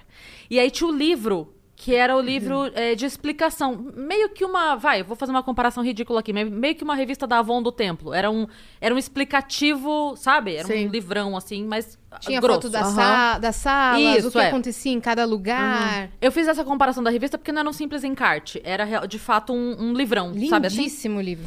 É, E ele não, não tem pra vender, não é um souvenir, é um, um item de lá. E aí ele achou lindo, a pessoa percebeu que ele achou muito bonito e que ele não tava meio que zoando. Ele, de fato, ficou encantado com o livro. Daí ela conversou com o cara lá e falaram: ah, tudo bem, pode falar pra ele levar. E, e repuseram. Tipo, botaram um no Aham. outro lá e deram aquele pra ele levar embora. Foi um presente que ele ganhou. Mas ele falou: e o meu medo de sair com isso de lá? Porque qualquer coisa que você tire de lá, você é uma folha da árvore Sim. né? Então, assim, todo momento ele tinha que explicar, tinha que. E ele falou, e o meu medo, porque ele tava indo embora de trem, foi isso, né? Que ele tava Sim. indo embora, e ele falou, daí pararam. E aí ele tava revistar. morrendo de medo de pegarem e ele ser preso, sem conseguir Sim, explicar. Que, tipo assim, eu não peguei, me deram. Sim. Sabe? Mas enfim, o que eu ia falar é que ele comentou que. É isso que você tá falando, que as, as tais regalias, né? Tipo assim, ah, porque tem o pessoal lá que é, que é do governo e tal, e eles têm regalias. Ele falou, Uhum. mas essas regalias não era tipo, ah, então eles. Não, não, não. Era só, tipo, eles comem tomate. Sim. Era uma coisa muito. Vivem uma vida Igual ok. Cuba. É. Não, regalias mesmo só tem quem é da cúpula do governo, que aí tem sim mansão, eles têm mansões lá em Cuba. Fidel é dono de uma rua, era dono de uma rua completa, cheia de casas que é só dele, e que ninguém pode entrar, entendeu? É, Mercedes, esse tipo de regalia da alta cúpula do, do governo de Cuba, da ditadura, né? A nossa não, a nossa era regalia, tipo, ah, um pão, Coca-Cola. Coca. É, exatamente. E quando, vocês vie... quando você veio, você veio pra Paranaguá. Não, a gente parou em Paranaguá porque a família do meu pai morava lá. E depois já veio pra São Paulo? Não, meus pais moravam em Joinville Ah, nessa tá. época, Santa Catarina. Eu morei três anos em Joinville, Santa Catarina. Foi onde eu me alfabetizei e tudo. Também eu acho que esse sotaque é meio, assim, é um pouco de lá. Aqui em São Paulo, é, aqui em São Paulo perguntam, ah, você é catarinense? Minha irmã caçula nasceu em Joinville, é joinvilense. É que- nossa, essa parede tremeu olha muito. aqui, o que, olha aqui o que... Ah, Serginho, vem cá. daqui, daqui, daqui. A gente falou disso. Olha lá. Eu ia fazer em você. Olha lá, ele vai Ah, fazer. pode- Demonstre como fazer massagem com suporte de Nossa TV. Nossa Senhora. senhora. Não é um Eu vou suporte de querer TV, vir é um todo dia. De, de colocar peso em cima. Você falou que era um não, suporte mas- de TV. falaram Mas, moço, suporte. A gente vai chamar pra Você sempre. faz muito rápido, tem que, né? Ai, nossa, eu tô tudo aqui tá travado aqui. ó. Gente, é sério, nossa, eu tava precisando disso. É maravilhoso. O mais legal é que tem uma pessoa ali esperando com uma caixa pesadíssima. O Serginho lá abre a porta e, E a tá gente cagou. O Watson assim, ô gente. Tem que tratar bem a Maravilhoso. convidada. Nossa, maravilhoso. E ele olhando assim, vai demorar muito isso aí? Ai, é Aí. muito rápido essa Tá massagem. vendo? Daqui cinco minutos Muito ele vai obrigada, voltar. gratiluz. Gratiluz. Gratiluz tá demais, hein, Zoe? Soy. É, é. Soe, E- soe. Soy. E aí, você se alfabetizou e cresceu em Joinville. E depois vocês vieram para. Seus, seus pais estavam trabalhando no quê? Meu pai, minha, minha mãe atualmente estuda, ela já é formada, mas agora foi que ela se achou na psicologia. Ela faz faculdade de psicologia e cuida das minhas irmãs. E meu pai, ele é autônomo. Ele continua trabalhando com, como engenheiro, tem a empresa dele, trabalha com eletrônica, é, essas coisas, sem obra, né? Tipo, fazendo ele- eletricidade e tal, do lugar, enfim. E É, Suas irmãs mais novas? Minhas irmãs mais novas. Elas que agora uma tem 15. A mais nova A- tem a- 15? Não, a do meio. Ah, E a novinha. outra tem 9. E elas estudam. E estudam bastante, porque eu já, desde cedo, eu sou a general da casa. Quando eu vou de visita, gente, dá uma semana, elas já querem que eu vá embora, porque eu coloco na linha. Entendeu? A do meio já leu Revolução dos Bichos em menos de um mês Meu que eu tô Deus, aqui. eu não li ainda. Revolução dos Fala Bichos. pra Zoe lá Eu na tenho sua uma casa. livraria, então assim. Você tem uma livraria? Eu adquiro os Não, livros e eu dou Eu tô pra doida pra ler irmãs. esse livro, mas eu Não, é maravilhoso. E ainda ela senta comigo e eu pergunto, eu falo assim, olha, eu esqueci tudo o que eu li. Você pode me explicar o que você entendeu? Aí ela tem que fazer um relatório. Você nunca quis ser professora, Zoe? Não, não tenho paciência. Porque essa postura é um pouco de, de professora, ah, mas é não? porque aí eu sou a irmã mais velha, aí já me sinto um pouco mãe delas também. Mas deixa eu falar uma né? coisa. Sim. Ela fala assim, sua irmã mais velha, mas Zoe tem 22 anos, cara. É muito jovem. A porque Zoe podia ser minha época- filha. Não, A gente- Ela fiquei tá chocada. chocada. Eu quero saber o que, o que, que você consome, o que, que você toma. Croque eu, Monsieur. Não. Nada saudável. Todinho, todinho. Não, para. Eu tomo todinho todos os dias. Gente, eu, Como muita porcaria. Não, de verdade, eu- de, de verdade mesmo. Eu, eu conhecia você, sou da internet. Uhum. E eu achava que a Cris, ela tinha a minha idade, juro, de verdade, nas fotos. Ela acabou de descobrir que a Cris tem uma filha de 20 anos, que é a Mari. Não, eu tinha é- visto no Instagram, eu vi num comentário, eu achava que eram irmãs. Aí eu vi num comentário que é a filha, não sei o quê. Aí eu falei, não, aí eu te perguntei, né? Sim. Quando eu Sim, a filha dela aqui, ó. Não, chocada, a genética boa demais. E eu com 22 parecendo de 30. Eu falei assim, eu sou mais velha que você. Não que você pareça muito mais velha, mas eu fiquei assim. Vou fazer 26. Mas a Má, ela foi tomar a vacina pelo lance do estágio da faculdade e tal. Ela pod- podia tomar, chegou na, na fase dela. E aí ela foi, né? Pegou o coisa do estágio lá da área da saúde e tal e foi tomar. Semana retrasada. Aí ela foi tomar. Chegou lá, a mulher fez a ficha tudo e falou: Quantos anos você tem? Ela falou 20. Ela, ah, achei que tivesse 14. Não, mas eu, eu falei também que parece mais nova, né? Parece mais nova. Genética sensacional. Cara, queria. Tá ótima, Vamos tá ser ótima. primas. Mas aí eu vou. Não, e calma, deixa eu terminar. Vai. Minha irmã, no começo do ano, leu Churchill. Tadinha. A sua irmã do meio. Do-. Ela olhava pra mim e falava assim, Zoe, tem umas palavras tão difíceis. Aí eu falei, vai no, no dicionário e aprenda uma palavra nova. e agora eu vou trazer pra ela que eu esqueci, porque eu, não, eu jurava que ela não ia ler tão rápido a Revolução dos Bichos. Em duas semanas leu. E, tipo... Será que ela não entrou em verdade. resumos de livros.com? Não, eu, eu ficava olhando pra ela, lendo o negócio. Eu, já leu hoje? Eu falava, já leu hoje? Eu não tive lendo. Saí do Zoe computador, vai ler. E vou, vou dar pra ela agora 1984. Do George Orwell. Yes. Com 15 anos já tem que. E já falei pra ela, vem com, com um papinho lá de igualdade, de, de socialismo, não sei o quê. Te mando pra Cuba, minha filha. Porque você saiu com 5 anos, mas te mando de volta pra você relembrar teus tempos de Cuba. Você tem essa ameaça com Minha ela? filha. Não é porque a escola é complicado. O negócio de, de escola, chegam com uns papos aí. é, E, e tudo ela me conta. Tudo que o professor fala em sala de aula, ela me conta. Já várias vezes eu quase já fui lá com a minha irmã caçula. Tem posicionamento político? Você tem. Tem. Com uma Eu já fiz de isso- 9 anos. Já fiz isso algumas vezes com a Má, na época de escola. É minha irmã caçula, ela tem. Ela fica, não, não, que eu vou desaprovar, que não sei o quê. Mas já falei, próxima vez, eu vou lá. Eu vou lá. E eles vão ouvir. Eles vão ouvir. Com uma criança de 9 anos. O que, que tem, tipo, política, cara? Sabe? Nem no ensino médio o professor tem que ficar falando de política. Quem dirá professor de, de ensino é, pra criança, 9 anos? É, a gente Fundamental, né? Aqui em um episódio que eu lembro da, da minha aula de redação do terceiro médio, que a gente estava estudando para fazer dissertação para o Enem, né? E aí, dependendo. Sei lá, eles davam temas bem polêmicos e a gente tinha que fazer uma dissertação. E dependendo da nossa opinião, que tem que pôr ali, né? Uma, uma opinião no final, na conclusão, é, tinha gente que tirava menos nota e tinha gente que tirava mais nota, só que não né? era pela forma que escrevia. Não era, ah, porque montou mal. A era, construção do não era a texto. construção do texto ou vocabulário, era por opinião, em, algum, em algumas Viu? vezes. A, a Má, quando ela tava terminando o ensino médio, eu paguei algumas aulas de redação pra ela, quando ela antes dela prestar o Enem. E era uma professora especializada, e, e- e aí eu não tô falando dela, porque ela não colocava a questão política dela. É, inclusive, eu nem bom, sei né? qual é a questão política dela, mas ela, é, ela só falava assim: Você quer ter uma nota boa no Enem? Então, eu preciso te Mentira! explicar. Ela falava.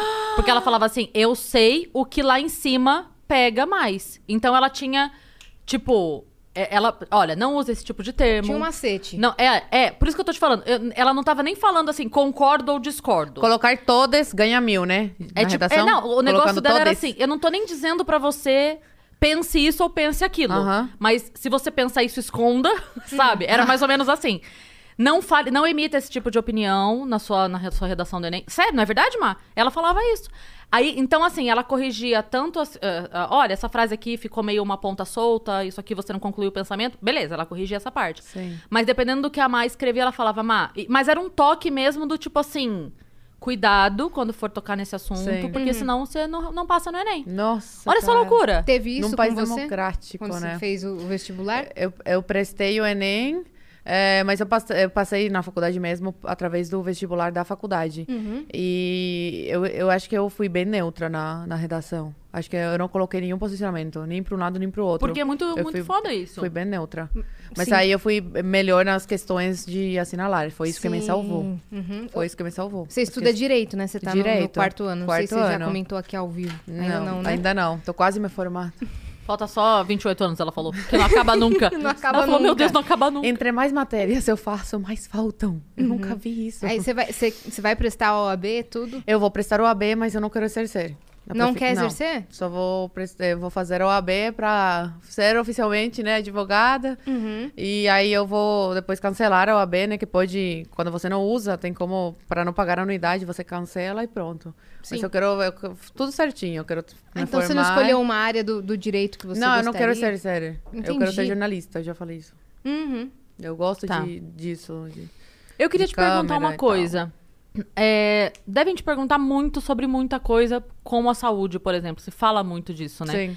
É, tem esse mito da saúde cubana, que é exemplo, que é isso, que é aquilo. Então eu queria que você falasse um pouco disso para explicar para as pessoas de fora, assim, o, o que é a realidade. O que levou as manifestações em Cuba, agora, nessa semana, foi o descaso com a saúde. O colapso na, na saúde agora, principalmente na, na época da, do corona. É, pessoas morrendo sem atendimento médico. É, nessa semana, é, médicos denunciando que não tem anti, é, anti-inflamatório, estão usando gelo no lugar do anti-inflamatório. É, é, 12 pessoas morreram num apagão no hospital semana passada. Mais oito estavam morrendo por dia. Eu denunciei isso no, isso no meu vídeo. Então, assim, um descaso total com a, com a saúde. E o povo vê, né, como o turista é tratado e como o povo está sendo tratado. E tudo isso fez com que esse sentimento de, de raiva, né, de turista ser melhor tratado no país do que seu próprio povo. Foi tudo isso que levou os cubanos a irem para a rua atualmente. Minha avó esperou dois anos para fazer uma cirurgia, porque não tinha especialista. Os especialistas estão fora, trabalhando como escravos para a ditadura cubana. Que virou um negócio, entendeu? Então não tem médico. Quando você diz fora, é o lance do mais médicos sim, lá? Sim. Mas por que você diz como escravos? Qual que é como o lance? escravos, porque 70% do salário dos médicos vai para a ditadura cubana. E antigamente era mais, só que se tornou pública essa notícia, foi um boom, né? Se espalhou muito rápido. E aí a ditadura falou: "Ah, vou fazer um agradinho aí pros médicos, vou aumentar o salário". Só que assim, mais de 60, 70% vai para a ditadura cubana. Então é trabalho escravo sim. Na verdade, aquele lance do mais médicos que a gente teve então, é aquele salário era. Eu não lembro quanto era, mas era. Era em torno de 10 mil reais. Ah, 3 mil era pro, pros médicos. que tava Era morando- menos. E aí, quando se tornou público e deu maior bafafá, eles aumentaram pra 3 mil e alguma coisa. Então, na verdade, o governo pagava. O governo brasileiro pagava 10 mil por mês para cada.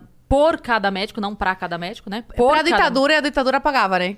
Que foi isso que o Bolsonaro, quando entrou, tipo, falou: não, eu quero pagar direto pro, pros médicos. E foi aí que Cuba se retirou de cena. Não quis mais.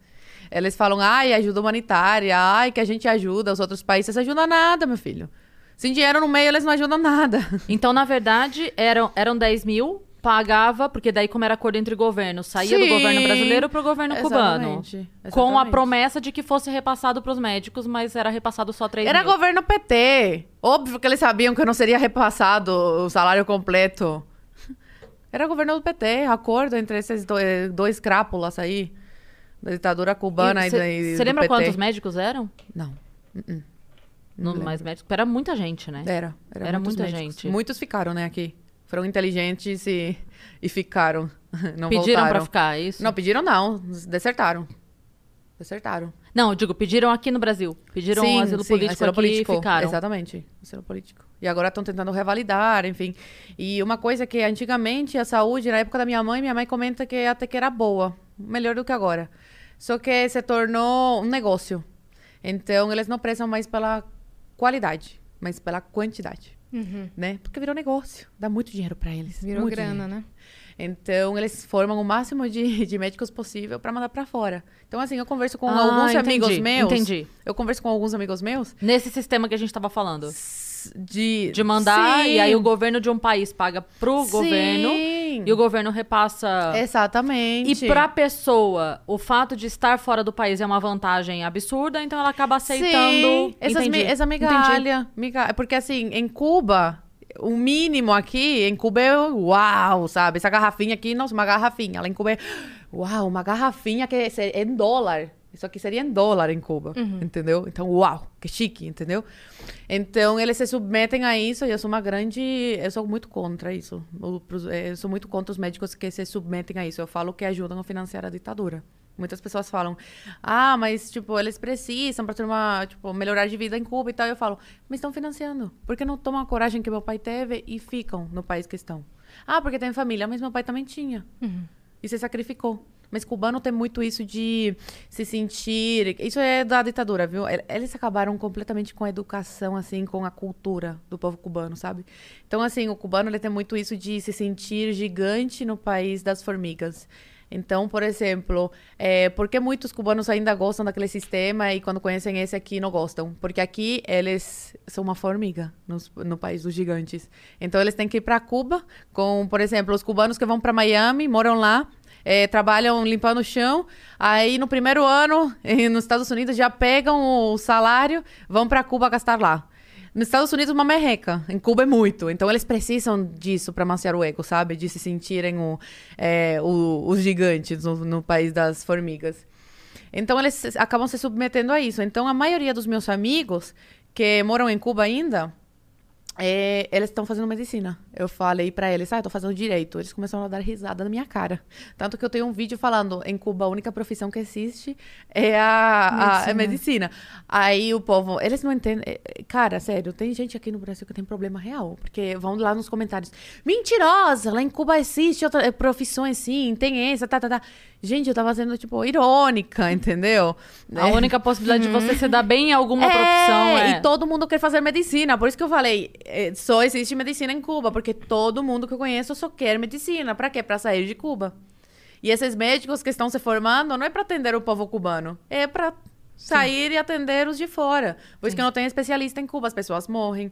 Tem uma cubana que denunciou através de um vídeo que eu postei também, eh, a morte do irmão por corona.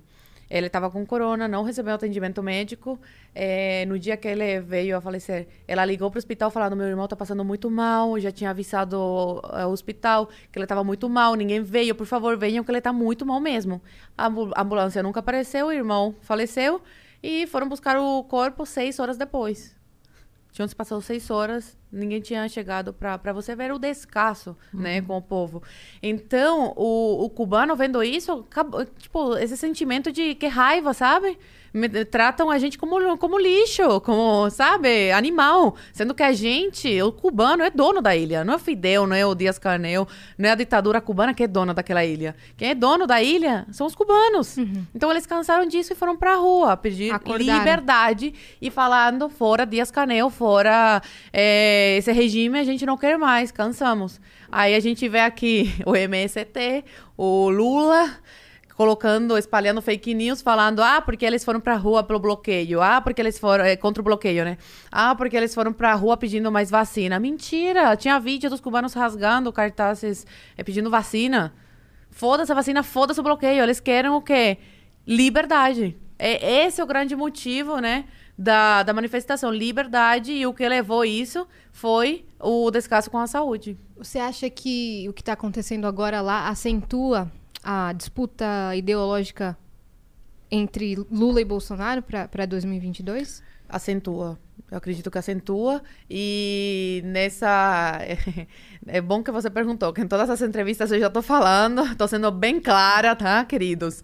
Seguinte, ano que vem, entre Bolsonaro e Lula, porque a disputa vai ser entre Bolsonaro e Lula. Tem- A gente tem que ser realista. Não vai ter terceira não tem via. terce- Gente, não, Não tem. Isso vai dividir votos. Que vai acabar favorecendo o Lula, que financia a ditadura cubana. Em 2018, o Brasil tinha uma dívida de mais. eh, o Brasil, não, Cuba tinha uma dívida de mais de 10 milhões de Olha dólares. Obrigada. Pra, O Brasil. Deixa eu terminar essa pra aqui, senão eu deixar mais. esqueço. E a granola? Tá onde? Tá, aí- tá aí dentro, não tá? Ah, obrigada. É, Cuba tinha uma Valeu, dívida Bruno. de mais de, tipo, 15, do- eh, 15, mi- eh, 15 milhões de dólares com o Brasil. E o Brasil, nessa, nessa negociata aí, eh, fez como que emprestou e participou como credor também. Então, o Brasil acabou arcando com a dívida de, de Cuba. Com, com vocês, pagadores de impostos. E eu, no caso, também, que pago bastante imposto aqui no Brasil. Então, ano que vem, ou é Lula ou Bolsonaro, tá? E entre um ditado, é, uma pessoa que defende a ditadura, um corrupto que acabou com o país, e outro que, que vocês podem não concordar 100%, mas o país melhorou muito, apesar de estar na, na crise que está por causa do, do corona, como todos os países estão. Então, eu não concordo 100% com o Bolsonaro, nem concordo 100% comigo mesma. É impossível você concordar 100% com alguém. Só que assim, sejamos realistas, gente. Vocês querem mesmo que o Lula volte? Um cara que acabou, que arrasou com o país e que financia a ditadura e quer isso pro Brasil? Sério mesmo? Sério? Sinceramente, eu não quero o Bolsonaro. E você prefere o Lula? Hum, Se ficarem os dois. Meu Deus, não. Não é possível. E não tu é possível. prefere o Bolsonaro? Óbvio que eu prefiro o Bolsonaro, gente. Vocês chamam ele de genocida, de, de ditador. Ditador, vocês não sabem o que é ditadura. Vocês não sabem o que é um ditador. Olha o que o povo cubano tá enfrentando em Cuba por criticar os Dias Canel. Muitos estão morrendo. Cê- O Bolsonaro manda prender quem fala mal dele? Você já imaginou o que aconteceria com o cubano se o cubano fosse na internet e viralizasse um tweet falando genocida? Que é bom que você tá internado? Que é bom que você tá todo ferrado pela facada que você levou, que quase morreu? Em Cuba você estaria morto. Aqui o pobre coitado não faz nada. Entendeu? Então, entre uma ditadura e um país democrático, eu prefiro o país democrático. E o Bolsonaro foi o único presidente da América Latina que teve coragem de bater de frente com a ditadura cubana e cortou as regalias. Ele e o Trump nos Estados Unidos. Que agora o Biden desfez tudo que o Trump fez. Quem desses- um- uma das pessoas que conseguiu desestabilizar a ditadura foi o, o Bolsonaro, que cortou o negócio do, do Mais Médicos, né? Ou faz desse jeito, né? Que é o certo de o dinheiro ir para os médicos, ou se retira da cena. E a ditadura preferiu se retirar de cena. Tá, eu, não- eu não vou entrar nesses É, méritos porque... Eu entendo que você tenha motivos pessoais, é isso que eu tô falando. A gente jamais vai questionar o que você viveu, porque o que você viveu, você viveu. Então você tem razões pessoais diante de tudo que você passou na sua vida pra não querer de volta alguém que apoia aquilo que você passou, né? Porque foram momentos muito difíceis. E apoio quem vai contra tudo isso. Entendeu? Sim. Entendi, De socialismo, de, enfim. Sim. Eu apoio 100% quem vai contra tudo isso. Quem Porque- bate de frente, quem tem coragem de dar a cara a tapa, entendeu? E até agora o único que eu vi que tem essa coragem é o Bolsonaro. Entendi. Tendo seus defeitos, todo mundo tem. V- Governante perfeito não existe. Nunca. eh, Presidente perfeito não existe, entendeu? Aquele silêncio pós... Eu tô esperando. Eu achei, eu achei que ia cair a banana, tá? Eu fiquei três segundos assim pensando, meu Deus, ela vai colocar a colher e vai virar isso na blusa dela, tá bom. É porque eu sou a rainha das melecas aqui nessa mesa. E eu fiquei pensando, onde que o Bolsonaro é um pobre coitado, meu pai. Mas tudo bem, vamos pra próxima pauta aqui. Cara, É. você viu como esse homem sofre? É de todos os lados porrada. Mas agora. Não, porrada de todos os lados Pegar- levo eu, que eu quero, que eu pegar- tô odiando os dois. Pegar. É, a Cris- não, porrada todo de mundo. todo lado tem, levo tem eu. várias pessoas falando, ah, porque o Bolso- Bolsonaro faz tudo errado. Cara, pega um dia, fica só um dia no lugar dele pra você ver. Só, só vivendo aquilo pra você entender. Entendeu? As pessoas acham que é muito fácil governar um país. As pessoas acham que é muito fácil, depois de 14 anos de PT no poder, as coisas mudarem de uma hora pra outra com o Bolsonaro. Não, são 14 anos. 14 anos de PT, estragando o país. E o Bolsonaro não governa sozinho. Tem a Câmara, tem o Senado. Infelizmente, é, metade ainda, né, é, é da velha guarda. Então, É, na verdade, hoje, no dia de hoje, especificamente, os dois lados se uniram pra aprovar o fundo eleitoral de 6 bilhões. Então eu estou querendo matar ambos. Eu quero que ambos comam seus cus mutuamente, porque eu não. Enfim. política é uma coisa muito complicada, né? É complicado. Eu, nesse, nesse momento, eu jamais achei que eu diria isso, mas nesse momento eu queria a monarquia de volta no Brasil. Porque, olha, tá difícil o negócio. A coisa tá feia. Dá, pra- ô, Mas- dona Elizabeth, dá pra dar um pulinho aqui? Deixa a Kate Middleton e o William aqui no Brasil. Mas o que eu... o- Ela não tá pretendendo morrer tão cedo. Vamos combinar. Dona Elizabeth não tá pretendendo morrer tão cedo. Charlie já tá lá só esperando, entendeu? Já tá lá, vamos, mãe, vamos, a senhora Vamos. tá atrasada, Partiu? entendeu? Ai, meu Deus. cara. Kate tá lá com o William, três filhos lindos. Vem pra cá, gente. Eles vão querer vir pra cá? Não vão. não vão, mas pensa com carinho, gente. Eles Ô, Kate, eu te amo. pensar. Eu amo a Kate Middleton. Kate, Agora Te ela amo. se compadeceu. Agora, agora vem. Agora Cara, eu tenho certeza. eu amo, eu amo a Kate Middleton, juro. Sou, sou fã dela real. Da eu acho família ela. real. Nossa, Você é fã real, real, real. Eu sou gosto fã da real. série, né? Do real. Eu The gosto, Crown, é. eu Muito gosto bom. de todo o caso de família ali envolvendo a família real. Gosto pra caramba. Você lê tudo. A Cris, sobre. ela é a, Meu Deus, a você rata sabe? da família real. Tem galera que me segue na internet que tanto sabe que eu gosto. Eu te juro, teve seguidor meu que mora lá e que foi no- um dia depois da inauguração do jardim, foi no jardim pra tirar uma foto pra mim exclusiva que só eu tenho. Tipo assim, Cris, essa é pra você. E me mandou no inbox do Instagram. No jardim lá da Dayana. Cara, isso é muito amor, entendeu? Isso é incrível. Fico, acompanho tudo. Sei lá que o, a Megan tinha falado pro Harry com o terno cinza ele desobedeceu. Eu falei, isso aí, Harry! Tudo bem, Harry! Tem que ter. Eu um- sou dessas. Tem que ter um reality da família real, né? Eu tô por fora de tudo, não acompanho nada disso. Eu gosto Meu muito. mundo é política, eu amo política, então. É, o que eu tinha Meu dia perguntado a dia é política. sobre o que está acontecendo acentuar essa disputa é porque eu li uma Hum. notícia que estão esperando o, o- o PT se posicionar sobre isso e Uhum. isso vai influenciar para 2022. Hum. Porque se eles apoiarem o regime, Uhum. a, a coisa vai ficar feia nesse momento. Entendeu? Mas eu acredito que esse silêncio já fala por si, né? Esse silêncio deles. Mas teve. Mas não, não é silêncio, não. Teve manifestação a favor de, de todos. O próprio Lula postou no Twitter, Manuela Dávila postou. é, Falando do bloqueio. Não, do bloqueio. É, falaram que. Não, que- falaram que era mentira. Que não estão acontecendo essas coisas. Na Venezuela também, um dos caras da cúpula falou em rede nacional que as manifestações não são de Cuba. Que é de outro, de Copa, não sei o quê. Tá? De, de, de futebol. Sim, o cara falando isso, pra você ver o nível de desinformação. Hoje, quais são as últimas notícias que você teve? Hoje, nada. Nada. O último contato Cortaram a que você teve ontem, Ontem, foi. que eu vi eh, ministro eh, inte- do interior, que vem sendo a ABIN aqui, eh, militar, né, da inteligência e contra-inteligência, pediu demissão. Ontem, saiu na BBC. Então, ainda não, a gente não, não tem como confirmar essa notícia, porque como uma ditadura, né, Muita coisa falam que é e depois não. Mas ah, parece que tá, assim, 100% confirmado que ele pediu demissão, porque não tá concordando com o método que o Dias-Canel tá adotando, de matar, né? Então ele falou que uma coisa é fazer cumprir a lei e outra coisa bem diferente é matar, assassinar o povo.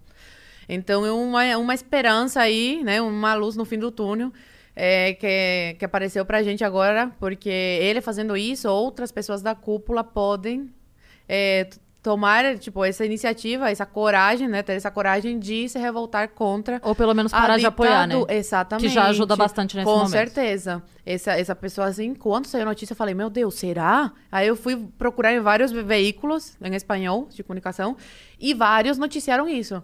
Então, uma coisa, tipo, inesperada, né? Muito... Aí me perguntam, só você acha que agora a ditadura cai? Aí eu te falo, é, muito, é muita incerteza, né? A todo momento tá mudando alguma coisa. Essa manifestação me tomou de surpresa, eu não esperava. Essa manifestação histórica. Então, por exemplo, essa, essa, esse pedido de demissão também eu não esperava. Então, tá acontecendo muita coisa que às vezes leva, leva a crer que realmente vai acontecer uma mudança. E às vezes eu acho que, putz, eu acho que vai ser difícil, porque a, essa briga é muito desigual, né? É a ditadura armada até os dentes sim. e o povo desarmado. E ainda por cima estão recrutando jovens da minha idade, estão indo casa por casa, é, pegando esses, esses jovens pra irem pra rua com pedaços de paus pra baterem em manifestantes. E quem se recusar a ir corre risco de ser morto. Deus. Então o negócio tá bem, bem caótico. Agora você entendeu por que eu não durmo? Além de, de estar falando isso. Eu Não, não tô dormindo, por quê? Porque eu fico ansiosa, fico pensando, já Sim, sonhei, sua essa cabeça. noite eu sonhei com isso, tipo, eu sonhei que eu tava no celular vendo notícia, tipo, uma loucura, sabe? Porque eu tô longe, mas ao mesmo tempo eu tô muito perto, né? É, mentalmente e com o coração também, Claro, espiritualmente eu tô claro. lá, né? É é uma coisa muito Esses ap- emocionante pra, pra cubano. Rolou uma notícia de que Camagüey, uma das Eu províncias, vi. é, é, seria a primeira, né? Província a ser livre. Minha mãe me mandou um áudio chorando, falando: Meu Deus, eu não acredito, eu não acredito. Porque o sonho da minha mãe é que essa ditadura caia pra ela visitar de volta. Eu acho que minha mãe voltaria a morar lá depois de um tempo, se melhorasse, né? Porque vai Ela demorar. ama o país. M- Sim, mesmo que a, ditadura caia, vai demorar muito pra Cuba voltar a, tipo, a se, eh, se enturmar com o mundo, sabe? Porque são mais de 60 anos de, de ditadura, de um mundo completamente diferente. Então, economicamente, culturalmente, eh, foi um estrago muito grande. E aí eu olhei pra minha amiga e falei assim, meu Deus, eu não acredito que eu tô vivendo esse momento aos 22 anos de idade. Porque eu achei que eu viveria esse momento aos 55, 60 anos, não agora. Aí ela, Ou nossa, sou, é que viveria." emocionante. E eu chorando na casa dela. Aí depois chegou a informação de que essa notícia, infelizmente, não procedia. Mas assim, os cubanos estavam vibrando. de- Eu tô num grupo de cubanos aqui no, no Brasil, é, que a gente tá organizando uma manifestação domingo, às 14 horas. E eu tô achando muito legal que os brasileiros, meus, as pessoas que estão me acompanhando, chegou muita gente nova agora nas minhas redes, falando, Soe, passa horário que eu quero ir lá dar apoio. Incrível. Então, eu tô achando muito legal, que sabe? Eu tô, legal. aqui, eu tô sentindo o carinho do povo brasileiro mesmo. Isso, isso que eu ia te perguntar. O que, que a gente, o que, que a galera que tá na internet que tá postando, por exemplo, sei lá, a hashtag, pode fazer além disso? Além nesse disso, momento? eu tava tentando ver se conseguia um canal para enviar coisas para os cubanos, mas não para a ditadura, para a ditadura dar para eles, porque a gente sabe muito bem que eles vendem as doações que eles recebem. Mas eu tava tentando abrir um canal direto para arrecadar coisas e mandar para eles, mas não não consegui. E eu, é, além de compartilhar muito nas redes, que estão compartilhando muito. Tipo, eu Estão. posto, o pessoal já vai lá e compartilha, compartilha, me marcam para eu ir acompanhando. Artistas com milhões. A, a Camila Cabello compartilhou. Não, mas aqui no Brasil eu tô falando, Ah, tipo, ah, sim. sabe? Tipo, pessoas que estão me seguindo, estão se mobilizando, estão se mobilizando, sabe? Parece que a luta é deles também, eu acho muito legal isso, eu me sinto muito amada. E o povo cubano, como cubano, eu me sinto muito amada. E outra coisa é ir pra, pra rua apoiar a gente domingo, porque a esquerda fez isso, né? A esquerda foi pra rua, lá em Brasília, pra apoiar a ditadura cubana, tá? Com bandeiras do PT, pra você ter uma ideia. Quando foi isso? Foi. Agora, essa semana. Se foram lá, tipo, tinha manifestantes é, é, pró-cubanos, né? Apoiando os cubanos, cubanos mesmo lá. E chegou, chegaram a- os manifestantes da esquerda com bandeiras do PT, apoiando a ditadura cubana. Pra Teve você ver a- briga? Eu não tinha visto Teve isso. briga? Acho que não. Ah, esse, esse pessoal, quando, quando a gente vê essa esquerda chegando, a gente prefere sair, porque a gente sabe como é que eles funcionam, né? Vão pra cima, batem, é, são, né? São loucos mesmo. É, pra eles, não tem lei. Agora, pra gente, qualquer coisinha, já manifestantes de direita, uh, a lei já pega. Agora, pra esquerdista, pode fazer tudo, baderna à vontade. Mas olha a falta de respeito. Nunca viveram em Cuba e ficam defendendo aquele regime nefasto e criticando os cubanos que estão na rua, né? Defendendo o seu povo. Pra você ver a inversão de valores. É assustadora. Por isso que quando alguém fala, nossa, cogito votar no Lula, eu fico tipo... Cara, eu vou te dar um chute no meio da bunda e te mandar direto pra Cuba. Porque é, apoiar o Lula é apoiar a ditadura cubana. Basta acompanhar o cara na internet para vocês verem o que ele está postando sobre Cuba. E basta ver os apoiadores dele indo pra rua contra os manifestantes que estão lutando pelos seus direitos em Cuba. direitos que vocês têm aqui muito bem garantidos, né? Por isso que é fácil defender de longe ditadura, né? E xixi. também, e também é só ir, né? Já volto. Essas pessoas que estão indo pra rua Hum. é, criticar vocês pelo protesto, elas podem ir pra lá. Vocês é que tinham dificuldade de sair de lá. Não, é, é, até falei, é, até falei, cara, vamos fazer uma troca. Pega esse retardado, né? Essa meia dúzia aí de retardado na rua com bandeira do PT, pedindo é, regime aqui no Brasil igual o de Cuba. A gente manda pra lá e pega os cubanos que estão na rua, morrendo, perdendo suas vidas, entendeu? Tentando é, sair dessa ditadura, conseguir sua liberdade. E a gente traz pro Brasil, pronto, a gente faz essa troca. Super fácil. Pra que vocês ficam lutando aqui pra trazer essa ideologia nefasta se, você, se vocês já têm implantado ela em Cuba? É só se mudar pra lá. Aí ficam, ah, não, porque eu não tenho dinheiro pra ir. Cara, tenho tantos amigos, juro pra você, na internet que falaram, cara, eu pago a tua passagem. Aí eles dão pra trás e falam, ah, agora eu não quero ir. Depois, que não sei o quê. Sempre arranjando uma desculpa. É tão fácil, juro pra vocês. A ditadura cubana vai amar receber esses esquerdistas em Cuba. Vai amar. Tenho certeza. Mas nenhum quer ir. Ficam porque- inventando desculpas. Sim, É muito fácil defender essa, essa utopia, né? de longe. De longe. Com todos os seus direitos aqui. Chamando o presidente de genocida, chamando o presidente de tudo que é nome e tendo, né, sua liberdade garantida. Aí é muito fácil. É muito fácil. Isso me revolta. Meu sangue ferve toda vez. Eu imagino que porque você viveu isso de perto e tem família lá ainda, né? Tenho a família lá. E eu vejo o que passam. Fora os seus avós, quem mais tá lá? Eu tenho alguns primos, tios. De quantos anos? Primos, já, assim, de 30, 40 anos. Eles e têm vontade de sair? Tem alguns que têm, tem outros que não, que são acomodados. É muito difícil você tomar a decisão de sair do, do- de Cuba para uma realidade completamente diferente, com uma cultura completamente diferente, principalmente a do trabalho, porque você tem que trabalhar para morrer de fome, entendeu? Você tem que trabalhar para ter uma vida melhor. Lá não. Lá estão acostumados com com essa vida medíocre. Então muitas pessoas que já se criaram lá e tudo se acostumam com isso e não querem arriscar uma vida melhor fora. Mas lá eles trabalham? Trabalham. Mas, tipo, nem se compara é, com o trabalho daqui, por exemplo. O trabalho lá, gente, não é trabalho. Aquilo lá não é trabalho. É... Mas explica um pouco assim pra gente. Como é? É em tempo, você diz? É pouco tempo de trabalho? É, É, e não tem nada pra fazer praticamente no trabalho, entende?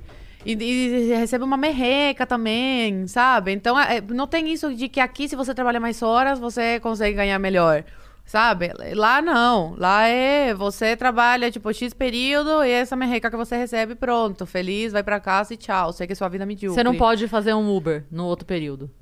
Não. Você não- não tem Uber em Cuba. Não, eu- mas eu digo assim, você não Tem eu- carroça. Eu, dou- eu dei esse Com exemplo, mas cavalo assim, tal. fazer salgadinho Fazer- pra vender, vai.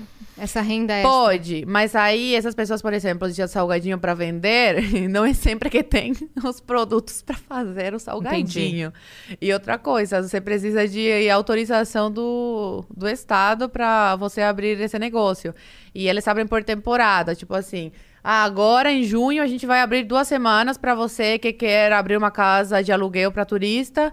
É, criar o seu ne- é, se cadastrar, aí paga, tipo, juros altíssimos, impostos altíssimos. Aí eles fecham essa temporada e quem conseguiu abrir, abriu. Quem não conseguiu, já não consegue mais, entendeu? Então não é, hoje eu acordei com uma super ideia, vou empreender, vou lá fazer toda a minha documentação e tudo. Não. Pois que a maioria eh, vai pelo mercado negro, né? Sim. Minha mãe trabalhava no mercado negro. Eh, meu tio dos Estados Coca Unidos. lá. É, Coca e meu tio dos Estados Unidos mandava roupa, Coca-Cola, sapatos gente. e vendia. Pelo amor de Deus, Coca-Cola. Ficou muito estranho essa frase. Sua mãe vendia Coca Coca-Cola, Coca-Cola. no mercado negro.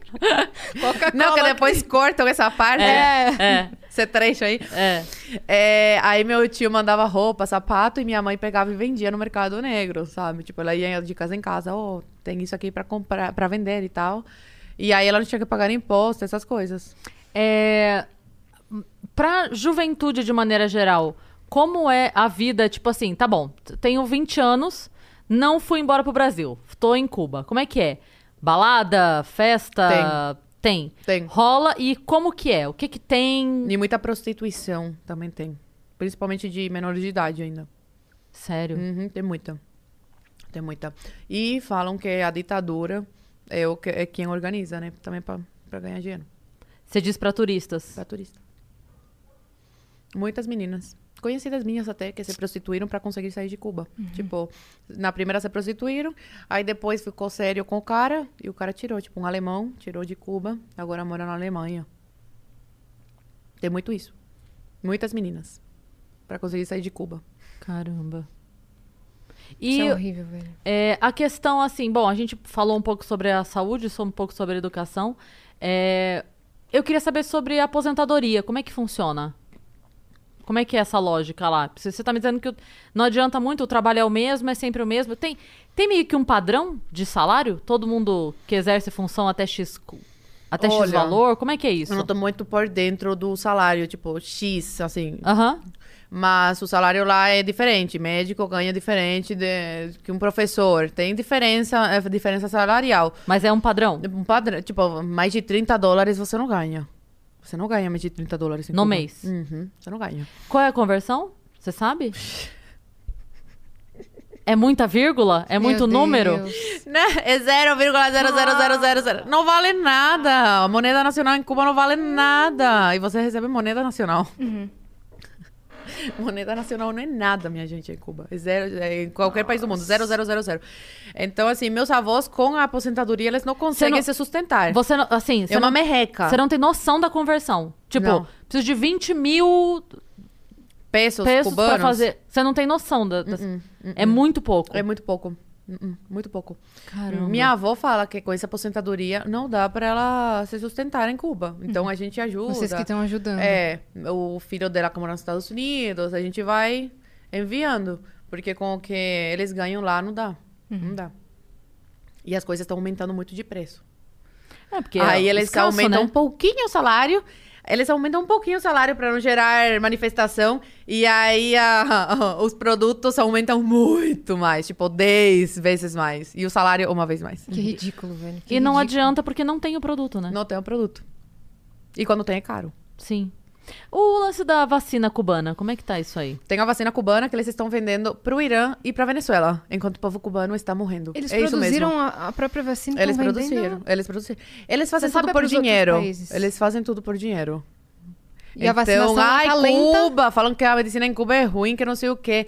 Minha gente, eles têm muito dinheiro. A, a cúpula, a, a ditadura tem muito dinheiro, que não tem o povo. Então, eles têm dinheiro para conseguir produzir uma vacina e vender e ganhar muito mais dinheiro. E é o que eles estão fazendo. Estão vendendo para Venezuela e para o Irã e não estão Hum. vacinando o povo? povo cubano. Não estão. E essa vacina ainda nem foi aprovada.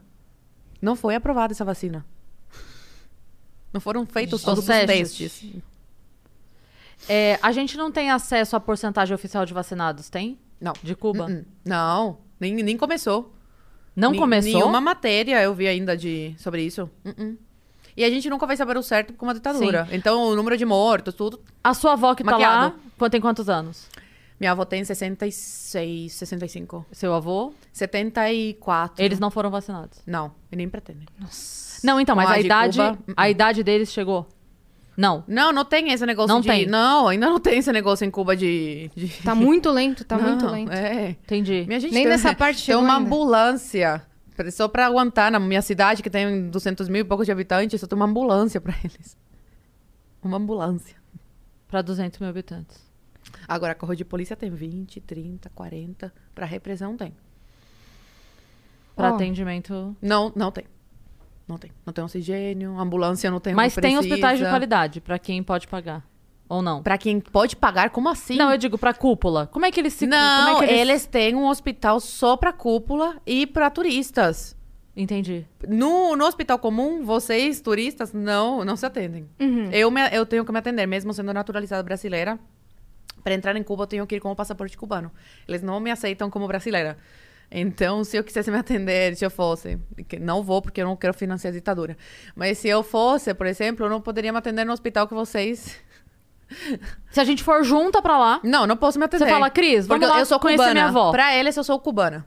Ponto final. Posso ser naturalizada, o que for. Eu Então- sou cubana entrando no país. vamos supor, tá bom, a gente mora aqui, você mora aqui, você Uhum. é brasileira, né? E aí você fala, Cris, vamos lá conhecer minha avó, beleza. A gente tá lá, fala, vamos na praia, que agora já pode, mas quando não podia. Sim.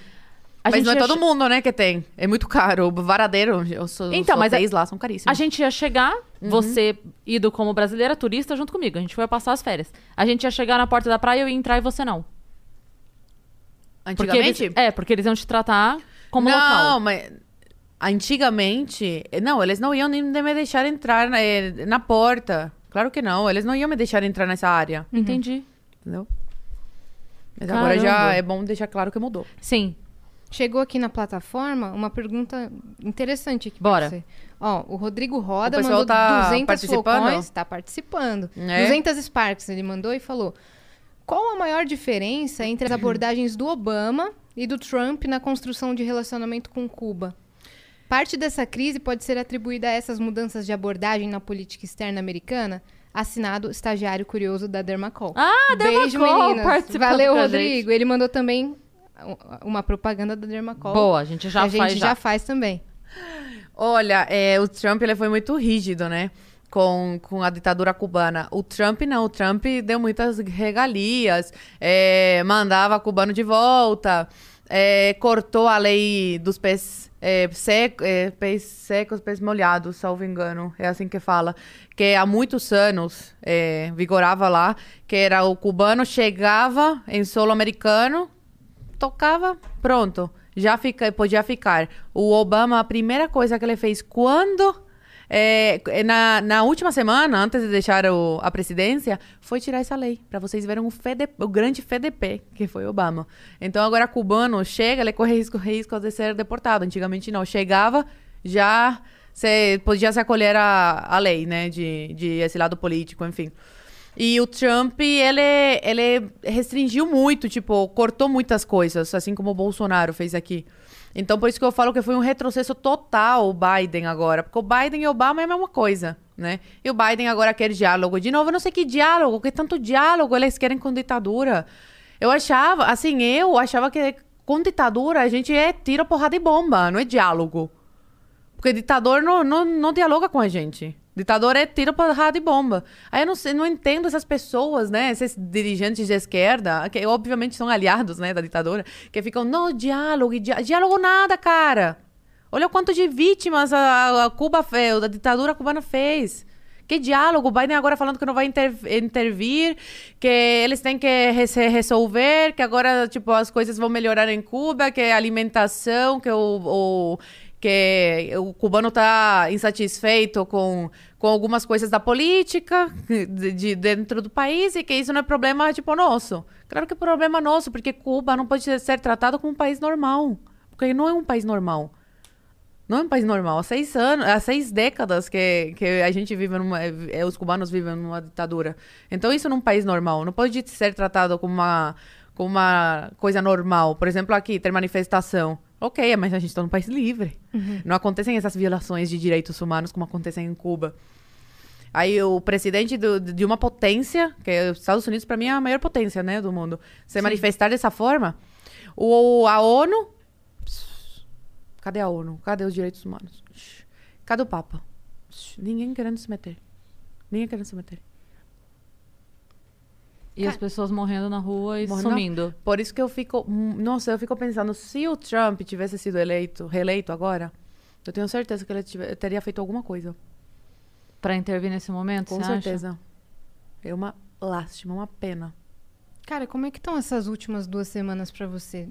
Assim, como é que tá a sua cabeça? Tem, você tem recebido muita ligação de gente que antes pisou em você lá atrás e agora tá querendo te dar palco pra você Uhum. trazer essa pauta? Mas assim, como tá a minha cabeça em que... Em que em- De hum, acelerada. Não, eu tô muito acelerada. Eu tô muito acelerada. Tanto que eu chego em casa, tipo, meia-noite, uma da manhã, e eu não consigo dormir, não consigo. Eu fico pensando no, em Cuba. E aí eu quero responder as mensagens no Instagram, porque eu fico, tipo, é muita mensagem. Aí e eu falo, ligação. E eu falo, não, mas eu tenho que responder. Essas pessoas novas que estão chegando, é tanta mensagem de carinho e tal, que eu, que eu faço questão de responder, sabe? E assim, não tô conseguindo responder de um terço, porque eu não tô parando. Não tô parando. E também não tô querendo reclamar, sabe? Porque eu acho que isso que eu tô fazendo aqui é muito importante. Porque a Manuela Dávila, Dávila o Lula, a Freixo, o Boulos, MST, desinformando, e alguns canais de comunicação também desinformando o povo. Então, eu, como cubana, né, tenho, uma, tenho lugar de fala, como eles adoram falar, lugar de fala.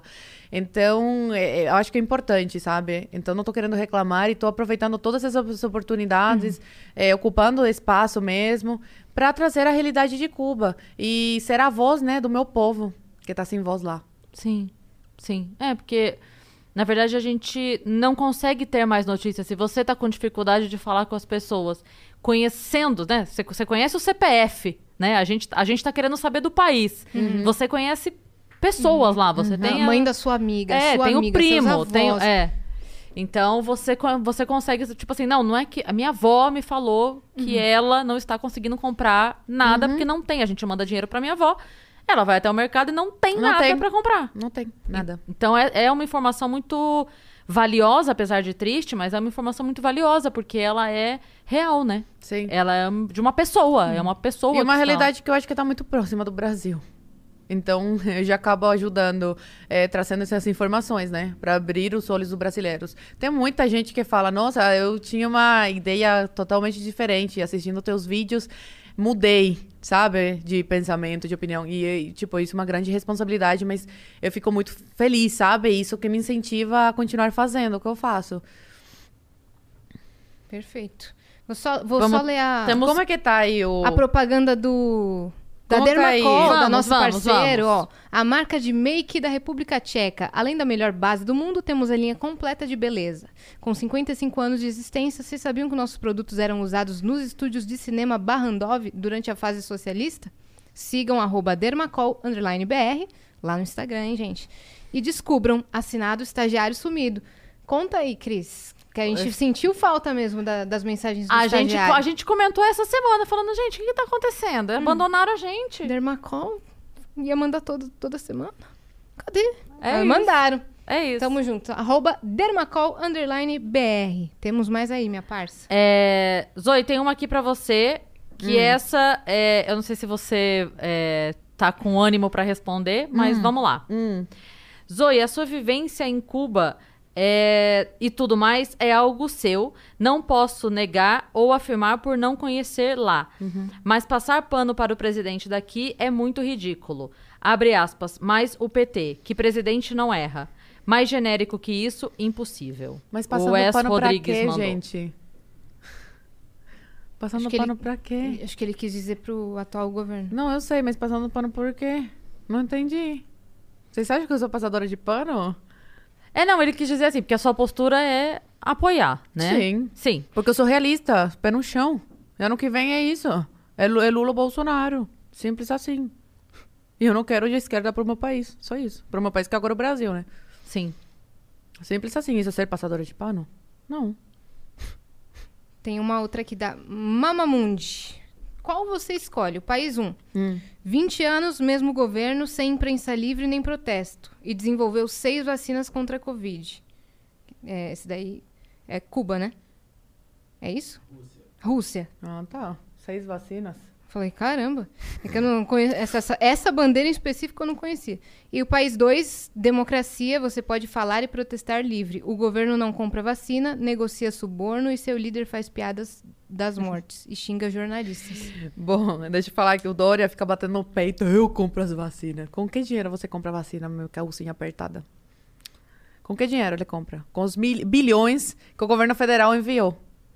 Tá? Os estados estão comprando vacina com os bilhões que o, que o estado. Que o. É, é...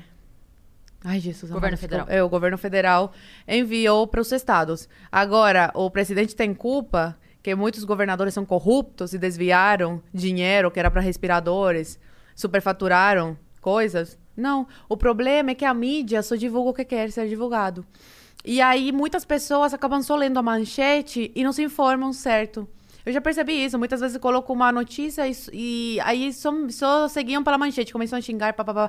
Eu falo, abro a, a, a- eu faço questão de abrir nos stories a, a matéria e ler. Olha aqui, gente, isso aqui, isso aqui, isso aqui. Que ninguém tinha lido porque Mas- era matéria mesmo. Ninguém gosta de ler. E aí a mídia, ela só ataca o Bolsonaro, só ataca. Não coloca uma coisa positiva que o cara faz. Uma coisa positiva. Isso acaba influenciando, infelizmente, as pessoas. A mídia Mas- tem, essa mídia tradicional tem muita força ainda. Sim, mas eu digo assim, essa compra da vacina não era também responsabilidade dele? Pessoalmente? Não dificultar, principalmente as negociações que a gente estava tendo durante a compra dos insumos e tudo mais? Não foi um erro? Olha, pode, pode ter sido, mas assim, em que, que- dificultou como? Na postura de não comprar, de atrasar a compra, de não responder 80 e-mails que foram enviados, por exemplo, de manter uma, uma política é, que eu, eu não sou a favor da China Mas ele não estava enviando mas- os bilhões para os estados? Sim, mas daí eu Porque- e- dificulto e a compra... comprando. Dificu- Dificultou como? Se enviou para os estados? Não, respondendo os e-mails. A gente podia ter vacinado o Brasil todo muito antes de a gente ter a, a Coronavac funcionando. A gente poderia ter Nenhum a Pfizer país do mundo ainda dezembro. conseguiu vacinar o, o país Não. todo. Ok, mas a gente, é assim, a gente teve a E você possibilidade viu que de pessoas antes. que se vacinaram? é, em Brasília teve um caso agora, semana retrasada, de um homem que palestrou numa, na minha faculdade e morreu de Covid agora. E já tinha tomado a vacina. Então tem gente morrendo depois de tomar a vacina também, de pegar coronavírus depois de, de tomar a vacina. E aí? Mas da mesma maneira que... a culpa também é do presidente que não fez efeito? Não, mas não, assim, da mesma maneira que se justifica a baixa letalidade para não tomar cuidado, Uhum. também não se justifica uma morte com milhares de pessoas que tomaram e não morreram. Então, aí você vai pegar uma fatalidade para justificar a não vacina, aí também não, não me pega, entendeu? É por isso que eu tô falando. Se tem alguém que apanha dos dois lados, sou eu, entendeu? Porque eu queria, assim, de verdade, desaparecer com Lula e Bolsonaro, já que eles não podem ser presos nunca. Então, desaparecer com os dois. Eu queria que sumissem, sumissem. Não é morrer, não é- pode, pode levar. Uh, joga um pozinho, eles levam, viram borboleta, vira estrelinha. Não pode ser? Não tô desejando mal, né? Não pode ser, tipo assim, ganharam na Mega Sena e foram pras Ilhas Caimãs. Pode ser também, que sejam felizes na puta que os pariu. Mas é- eu apanho dos dois lados, porque eu vejo 14 anos de um desgoverno que deixou o país fudido na saúde, e aí não tem como você, em dois economia, né? meses, em dois meses transformar estádios em hospitais, Uhum. não tem como. É, isso eu vejo, pra mim é muito claro e evidente. Uhum. E eu, como acompanhei toda a briga anti-PT enquanto a gente estava, enquanto tava todo mundo fingindo que não acontecia, Uhum. eu estava lá. Mas eu sou muito assim. É, pontual no sentido de eu, eu não fechei meus olhos antes, eu não fecho meus olhos agora. Sim. Eu vi coisa errada antes, eu vejo coisa errada agora. Então, quando, quando você diz de apanhar dos dois lados, nossa, mas eu apanho pra um caralho. Se eu for comentar na internet, é muito engraçado porque às vezes eu posto tweet atacando os dois lados e eu apanho dos dois lados. Ninguém Tá, quer e aí, que vamos ser bata. realistas. O que você sugere para ano que vem? Eu quero que se foda. Eu quero trabalhar, ganhar meu dinheiro e ir embora daqui quando eu puder. É isso que eu. Boa eu, noite. eu falei aqui, eu falei aqui. Não tem uma semana. Eu não acredito no Brasil mais. Já acreditei, já briguei, já me fudi, já perdi dinheiro, já perdi amigo. Não acredito mais. Eu não vou ver esse país diferente. Minha filha não vai ver se bo- bobear nem meus netos. Não vou. Então eu quero que se foda. Porque não vai mudar. Não vai mudar porque as pessoas não estão preparadas pra parar e conversar. Não adianta. Todo mundo espera os dois meses antes da eleição pra discutir política. Não adianta, entendeu? Eu cansei de brigar, cansei de falar, cansei de. Gente, olha só, dois errados não fazem um certo. Não faz. Não adianta ficar. Ah, mas o seu. Ah, mas o seu. Ah, mas o seu. Ah, mas o seu. Ah. Enfia os dois no teu cu, filha da puta. Eu tenho um ódio disso. Nossa, eu fico enlouquecida, porque as pessoas brigam entre si e os dois estão lá se abraçando, um protegendo o outro. Esse protege o outro porque quer que o outro seja possivelmente candidato, porque só assim Um ele tem do força. outro pra- São dois lobos, um vestido em pele de cordeiro e o outro Uhum. não. Pra mim é isso. São dois lobos, um em pele de cordeiro e o outro lobo com cara de lobo. Pra mim a única diferença entre eles é essa, é que um se veste de ai, as pobrezinhas crianças e o outro e, e por trás é come o nosso cu e o outro come o nosso cu e fala estou comendo o cu. Pra mim é a única diferença, mas o cu tá levando rabada dos dois lados. E eu não quero rabo no meu cu. É isso, basicamente é isso. Então, odeio os dois rabos. Você quebrou a Zoe. É isso. Primeira risada da Zoe no podcast. É pra, é pra ela aliviar, porque ela tá sem uma dormir, aliviada. tadinha. É. Açaí, uma risada. É. dá uma aliviada, calma. Mas é por Eu isso. só Eu... tô vendo os comentários aqui. Ah, você Ah, tá na vendo? live? Ah, na, é. ah, na Sou live. emu! Ah, na live a gente nem Não olha. adianta ver Nem os olha, comentários do chat. Mas é... Chegou mais uma mensagem. Opa! Opa! Que isso, hein? Vamos que Nossa, Vai do lá. nada essa. Do nada. É, é. Nosso querido Mulambo. Que é o nome dele. E ela sempre, ela sempre explica. Porque dá um medo, né? A pessoa, eita, sei lá. Vamos lá. Quer ir? Pode ir. Gasolina, 6 reais, arroz, 20 e o ser humano chega e fala que o Brasil melhorou. Brasileiro de verdade não quer genocida nem ladrão para presidência. E sobre as vacinas do Dória, dá uma olhada em quanto São Paulo envia e quanto tem de retorno do governo federal. Ah, mas aí você tá, você tá querendo separar? São Paulo é um país, é isso? São Paulo. Muito mais que uma cidade, uma nação. Uma nação. Mas ó, o Mulambo Rio! Mulambo Rio que eu peguei daqui, Mulambo. Não, na, É que esse é um meme muito interno, cara. na verdade, assim, é, desculpa, o Wellington. Desculpa, mas é a sua mensagem pra mim, antes da Zoe responder o que quer que seja. Eu acho que ela não É. vai responder. Por quê? Ela, ela não pareceu Pra- muito... a, a mim, desculpa com todo respeito, mas a mim demonstra uma hipocrisia de pensamento, porque você é ou não de esquerda? Você tá falando do tanto que São Paulo manda e recebe de volta do governo federal, a gente deveria se separar e receber o quanto manda de imposto, daí você quer que o Nordeste se foda? É isso que eu entendi? Wellington, Porque se São Paulo manda receber. outra. Não, não, não. Wellington, Manda explica outra, melhor. explica melhor. Ah, mas é- Explica melhor. Se São Paulo receber de volta tudo que manda, Cris, toma uma aguinha. Toma uma aguinha. eu tô tomando. Não, eu, eu sou essa pessoa mesmo. E temos um áudio, hein, gente? Eu falo Na mais palavrão do que uso Tem a, recebe áudio e tudo Recebemos aqui? um Sim. áudio. Aqui tamo chique, né, Zoe?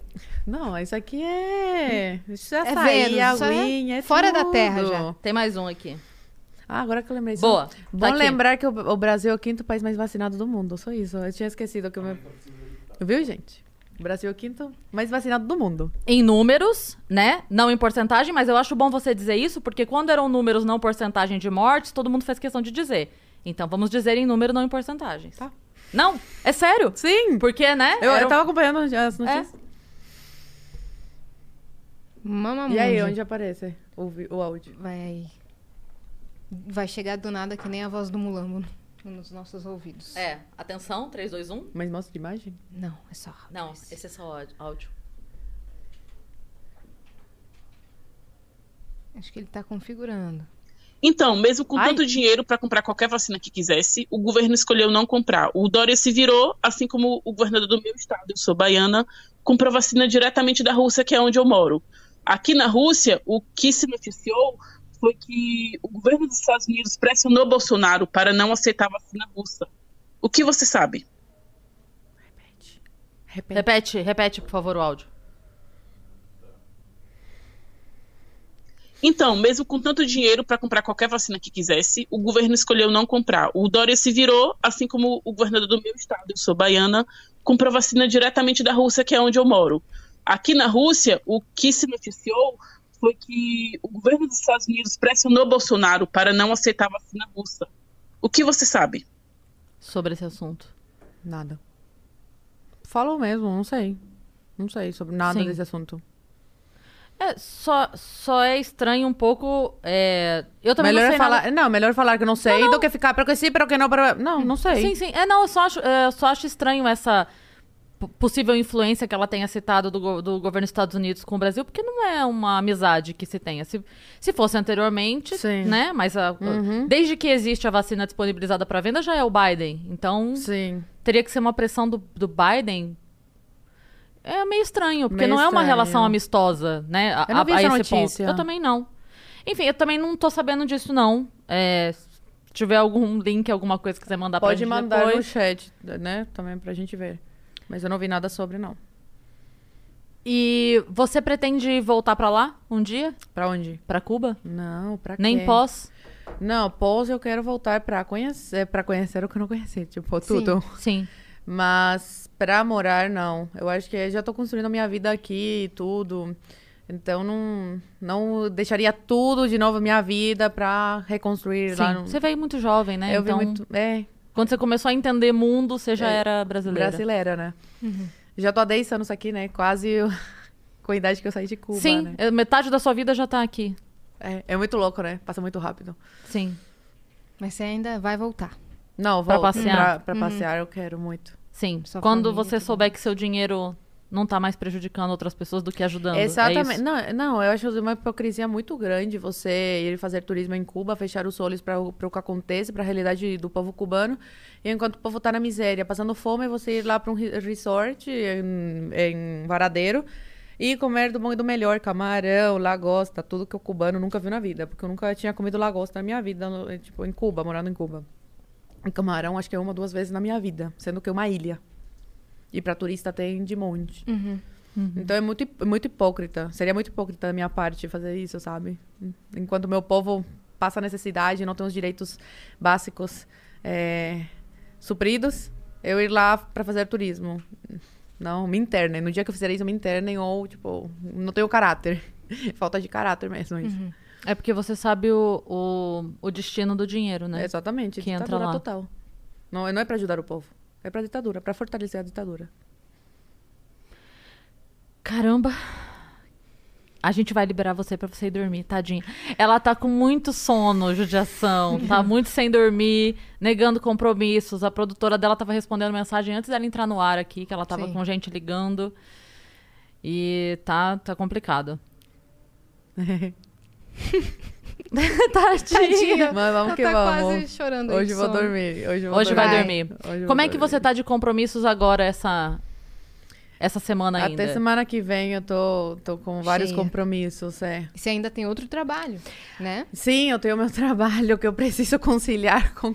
Com todo o resto. Exatamente. Me fala uma Meu coisa. trabalho que paga as minhas contas. Sim. Não tem, não tem nenhuma previsão de, de finalizar os protestos, né? Não, não. Mas a repressão tá muito grande. Tá morrendo muita gente. É isso que mais me preocupa. E que não tá chegando informação, né? Porque no primeiro dia tava chegando muita coisa. Agora... Hoje eu não recebi nada. Só, um- só uma dúvida, a gente já encerra já, mas esses momentos de apagão, é, eles se justificam para que tenham as ações mais pesadas? Ou não tem nada a ver com isso? Não, é falta de energia mesmo. Tipo, eles tiram. Na minha época tinha muito. A gente passava três, dois dias sem luz.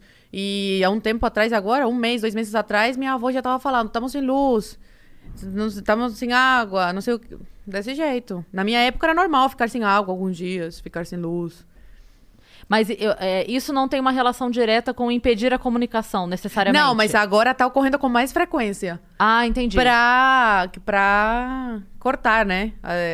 É, tirar as pessoas do mundo da internet em Cuba para postarem as coisas e deixarem eles, eles isolados em Cuba, entendeu? Tem algum canal de comunicação que as pessoas conseguem acessar para ter notícia ou não? Só conhecendo alguém e a pessoa que manda notícia. Como é que é isso? Não, tem alguns sites de cubanos por el mundo. Ah, ah, esse aqui também, Cuba, pera. ADN Cuba, eu sempre esqueço. Só que tudo em espanhol, né? ADN Cuba, Cubanos por el Mundo, Ciber Cuba. Aí são pessoas de lá que estão mandando Não, notícias. são como eh, canais independentes, que tem pessoas lá que ficam mandando as coisas. Ent- Como Propagam você? informação. E- sim, Como você? E tinha, tinha uma jornalista, tinham jornalistas, né, de outros países cobrindo as manifestações. A da Espanha foi presa. né? E falaram que, que ela não era jornalista de nenhum veículo de comunicação da Espanha. Alegaram isso para poder prender. Meu Deus. E ela era? Não, ou era só jornalista independente? Não, não sei, parece que ela era, assim, tipo, a jornalista da Espanha. Mas, se- tipo, se fosse ou não, de, de algum Sim. veículo de comunicação, por- Sim. prender por quê? Mas é, eu não sei se você sabe, mas como é que tá a Espanha nesse- com isso? Estão agindo? Tem alguma, alguma nada, movimentação? Nada. E pelo depoimento da ex-nora do Fidel, que eu- ela fez um... Ela deu uma entrevista, ela mora na Espanha, deu uma entrevista. Eu traduzi toda a entrevista, publiquei. A entrevista tá circulando bastante. Ela falou que muitas pessoas, muitos empresários, muitas pessoas influentes da Espanha têm negócios com, com a família Castro. Então, muitas vezes, a família Castro viaja para a Espanha eles não noticiam, eles... Tudo no sigilo, sabe? Ajudam a, a esconder que eles viajaram para negócios e tal. Então, a família, a família Castro é, são, é de empresários, tá? É uma família de empresários que mantém muito, muitos relacionamentos na Espanha. E a ex-nora do Fidel falou que eles têm cidadania espanhola e que o principal eh, destino deles, se tiverem que, que sair da ilha, fugir da ilha, será a Espanha. Pela cidadania espanhola e pelos negócios que mantém lá. Que ajudam a encobrir. Caramba, e aí a família dessa... Pra você ver, né, que a gente pensa que é só, tipo, ah, América Latina ou, tipo, Venezuela, Cuba, não, mas tem também Espanha, tem não sei o quê. Aí o engraçado é, eles nunca vão pra países latinos, né? Eles sempre vão pra Europa, pra esses países, né, mais capitalistas, assim. Socialista nunca vai pra país socialista, incrível. É, o que, que eu ia perguntar? Caramba, você começou a falar alguma coisa? Eu, eu tinha uma pergunta. Você falou que você quer ser jornalista, mas Uhum. você já pensou também em entrar pra política? Assim, você já tá? Todo mundo fala isso. É mesmo? Todo mundo pergunta isso? Na Jovem Pan perguntaram. Eu não vi. Tipo assim, todo mundo acha que eu vou sair candidato ano que vem. Não vou sair candidato ano que vem. Eu tô quase chegando no último ano da faculdade. Meu objetivo agora é me formar, conseguir pagar minha faculdade. Então, num futuro, quem sabe? Nunca diga nunca, né? Mas atualmente, atualmente, meu objetivo é terminar a faculdade, continuar trabalhando com o que eu trabalho e quem sabe, tipo, conseguir entrar nessa área que eu gosto muito do jornalismo e tudo. Então, eu quero eh, fazer uma carreira primeiro, sabe? Me estabilizar e depois, quem sabe, entrar na política. Tem várias pessoas que, que eu me inspiro, tipo, que são deputados agora, mas que antes de serem deputados, eles têm uma, uma história, uma carreira. Não quero fazer carreira política. Não quero que minha vida seja, tipo, ai, política a vida inteira. Não.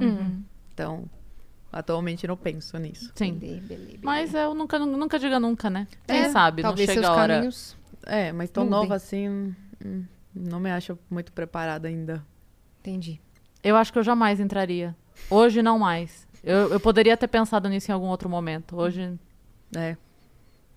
não mais. É, acho que é igual BBB, sabe? Mas não pode Eu não- desanimar, porque é isso que eles querem. Que você desanima, aí o inimigo vence. Eu não tenho chance. Você já falou que eu não tenho chance de meu inimigo não vencer ano que vem, porque só tem inimigos. Candidatos. Então, se não, se um dos dois vai ganhar, eu tô igual num jogo assim da Argentina versus Uruguai. Pra mim, o Brasil já perdeu. Né? Entendeu? A gente tem É, visões diferentes. É nesse momento da Copa do Mundo que eu estou. Está na final Bra- é, Argentina e Uruguai. Pra mim é esse final de Ai, Copa. O inimigo vai ganhar, o seu inimigo vai de ganhar. qualquer jeito. Ai, não, na minha visão, se o Lula ganhar. Dá não, nem gosto de pensar nisso. Ai, gente. Não sei se é porque eu saí de Cuba, tenho esse trauma, enfim, mas. Eu não, não gosto nem de imaginar o Lula como presidente novamente. Eu tenho medo. é, o meu maior medo com ele é ah, o sentimento de vingança que pode cegar. Entendeu? Pode acelerar ações, pode modificar maneiras de, de tratar as coisas. Uhum. Então, esse é um medo que eu tenho, assim. Mas eu não fico tranquila com o outro lado também, então eu tô meio que assim, tá bom, gente, vai, escolhe o sabor da pizza aí que eu vou comer. Nossa, tá me- cara. Danilo Gentili. Cris, não, pelo amor de Deus. Nossa, eu queria muito! Meu Danilo. Deus. Eu queria muito. Mas se Deus quiser, meu amigo vai se livrar dessa. Sim, ele não vai entrar Se nessa, Deus né? quiser, eu queria, eu já falei isso, eu queria ele candidato não tem só pra ir pro chance. Você debate. acha que ele tem Sim, chance? eu queria que ele Não. fosse pro debate pra uma piada. Eu queria que ele fosse pro debate porque ele ia sair de lá levando as calças dos outros na bolsa dele. Porque ele ia, ele não tá indo pra ganhar, ele ia só metralhar. Era isso que eu queria, sabe? Tipo, Ele ia ele, zoar. ele precisava de 10% de intenção de voto, só pra justificar a ida ao debate. Sim. Beijo, tchau. Era só isso. É 10%? 5%? Sei lá. Só pra ir. Eu só queria ver ele lá. Tá, tá, tá, tá, tá, tá, tá, tá, tá, tá, tá, tá, botando o dedo na cara de todo mundo. Ninguém ia ter o que falar dele, porque, ah, você faz piada de gordo. Ah, tá bom. Esse é meu grande problema. Esse é meu grande crime. Vocês, em compensação, aí ele Acho fazia. que talvez pode acontecer abria, isso daí, aí viu? ele abria o pergaminho assim, ó. E Eu acho- começava a ler. Eu acho que isso não tá tão longe de, de Nossa, acontecer, velho. nossa. De verdade. Meu sonho, Danilo. Mas não vai, não. Cuida da sua saúde. Mas só fica, pro fica debate. em casa. Fica com as suas gatinhas em casa. Cuida da sua mãe. É. Esquece isso. Tá ótimo. Zoe, obrigada, cara, por ter vindo. Obrigada por Tô ter aqui no vindo. chat vendo o pessoal. É, não Eu tem que como, né? agradeço. Às vezes a gente quer olhar os comentários. É, eu que- eu gosto, eu gosto. De acompanhar É, assim, né? Gosto. Mas, Mas eu acho que foi legal, né? foi. Foi ótimo. Eu acho que eu- Foi ótimo. É, e é aquilo que a gente falou desde o início. Antes de você começar a falar, eu já tinha falado isso. Assim, é, a gente pode não concordar com as visões que vêm do que você viveu. Não, mas eu falo o seguinte, se você Mas- concordar 100% com alguém, algum dos dois não tá pensando, Hum, É. entendeu? Então, é. saudável, é saudável. Eu não vou em lugar que as, a- as pessoas concordam 100% comigo. Sim. Eu frequento todo tipo de lugar, sabe? Então, Uhum. sou a esquerda, esquerda raiz, que aí era... Isso- Se eu fui numa palestra uma vez e, pelo amor de Deus, quando ficaram sabendo que eu era bolsonarista, olavista, enfim, foi... A, plateia não gostou nem um pouco. Mas assim, é, vocês, Uhum. a gente tem visão de mundo diferente, concordamos com algumas coisas, discordamos com outras. É saudável da democracia, é bom, né? Uhum. E É isso gente- que fomenta a democracia. A gente assim, não né? te traria aqui pra te desrespeitar também. Exato, Né? exato. E, mas acho que o mais importante é isso, é assim, a tua visão, a tua vivência, isso ninguém pode questionar. Pode questionar o que depois disso você pensa para um debate. Beleza, Sim. eu acho isso, eu acho aquilo. Pra mim, i- isso aqui é mais valioso que isso, pra você isso é mais valioso que isso, e aí é questão de valor pessoal. Exatamente. Beleza. Mas o que você viveu e a história que você tem pra contar, principalmente nesse momento que Cuba tá passando, é muito valioso você falar sobre isso para que nenhum país mais passe sobre isso. Porque na verdade assim, é, independentemente de quem esteja no poder, independentemente, a gente precisa entender que a gente não pode beirar uma situação como essa. Então, é, me assusta muito, por exemplo, você falar, porra, outros, os policiais estão na rua pra bater nas pessoas. Tipo, eles são povo também. Eles precisam entender que se eles só. Eles estão batendo aqui, se eles só virarem, são 500 mil batendo em três pessoas, sabe? É, é tipo assim, cala tua boca agora e sai daí, porque a gente é uma multidão. É. Então, é, só o fato de a gente falar sobre isso, do quão é ruim, do quão a ditadura é ruim, porque se tem medo de uma, você tem que ter medo da outra também. Não dá pra ter medo só de uma ditadura. A ditadura é ruim.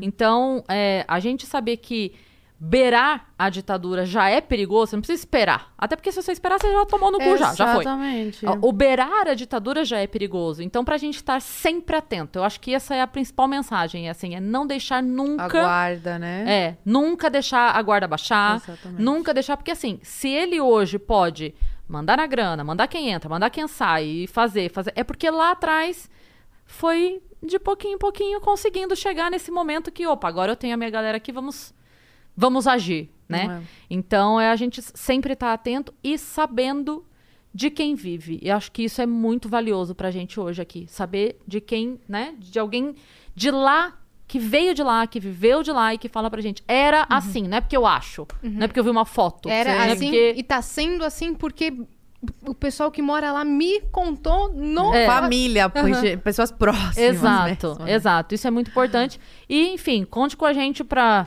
divulgar as coisas que você continuar descobrindo por Ah, aí. deixa o seu Instagram. Boa. Meu Instagram é Zoe Martinez 05 e meu YouTube é Zoe Martinez, que eu tô postando O bastante 05 coisa. tem significado ou é só porque já Meu tinha... número da sorte. E não tem só Zoe Martinez, já tava, alguém já tava usando.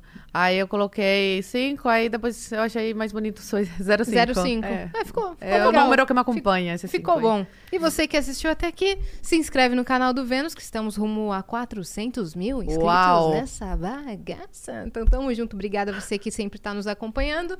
E siga-nos em todas as redes sociais, arroba o Vênus Podcast. Twitter, Instagram, TikTok, tudo. Segue a gente lá, tá bom? Beijo. É isso, né?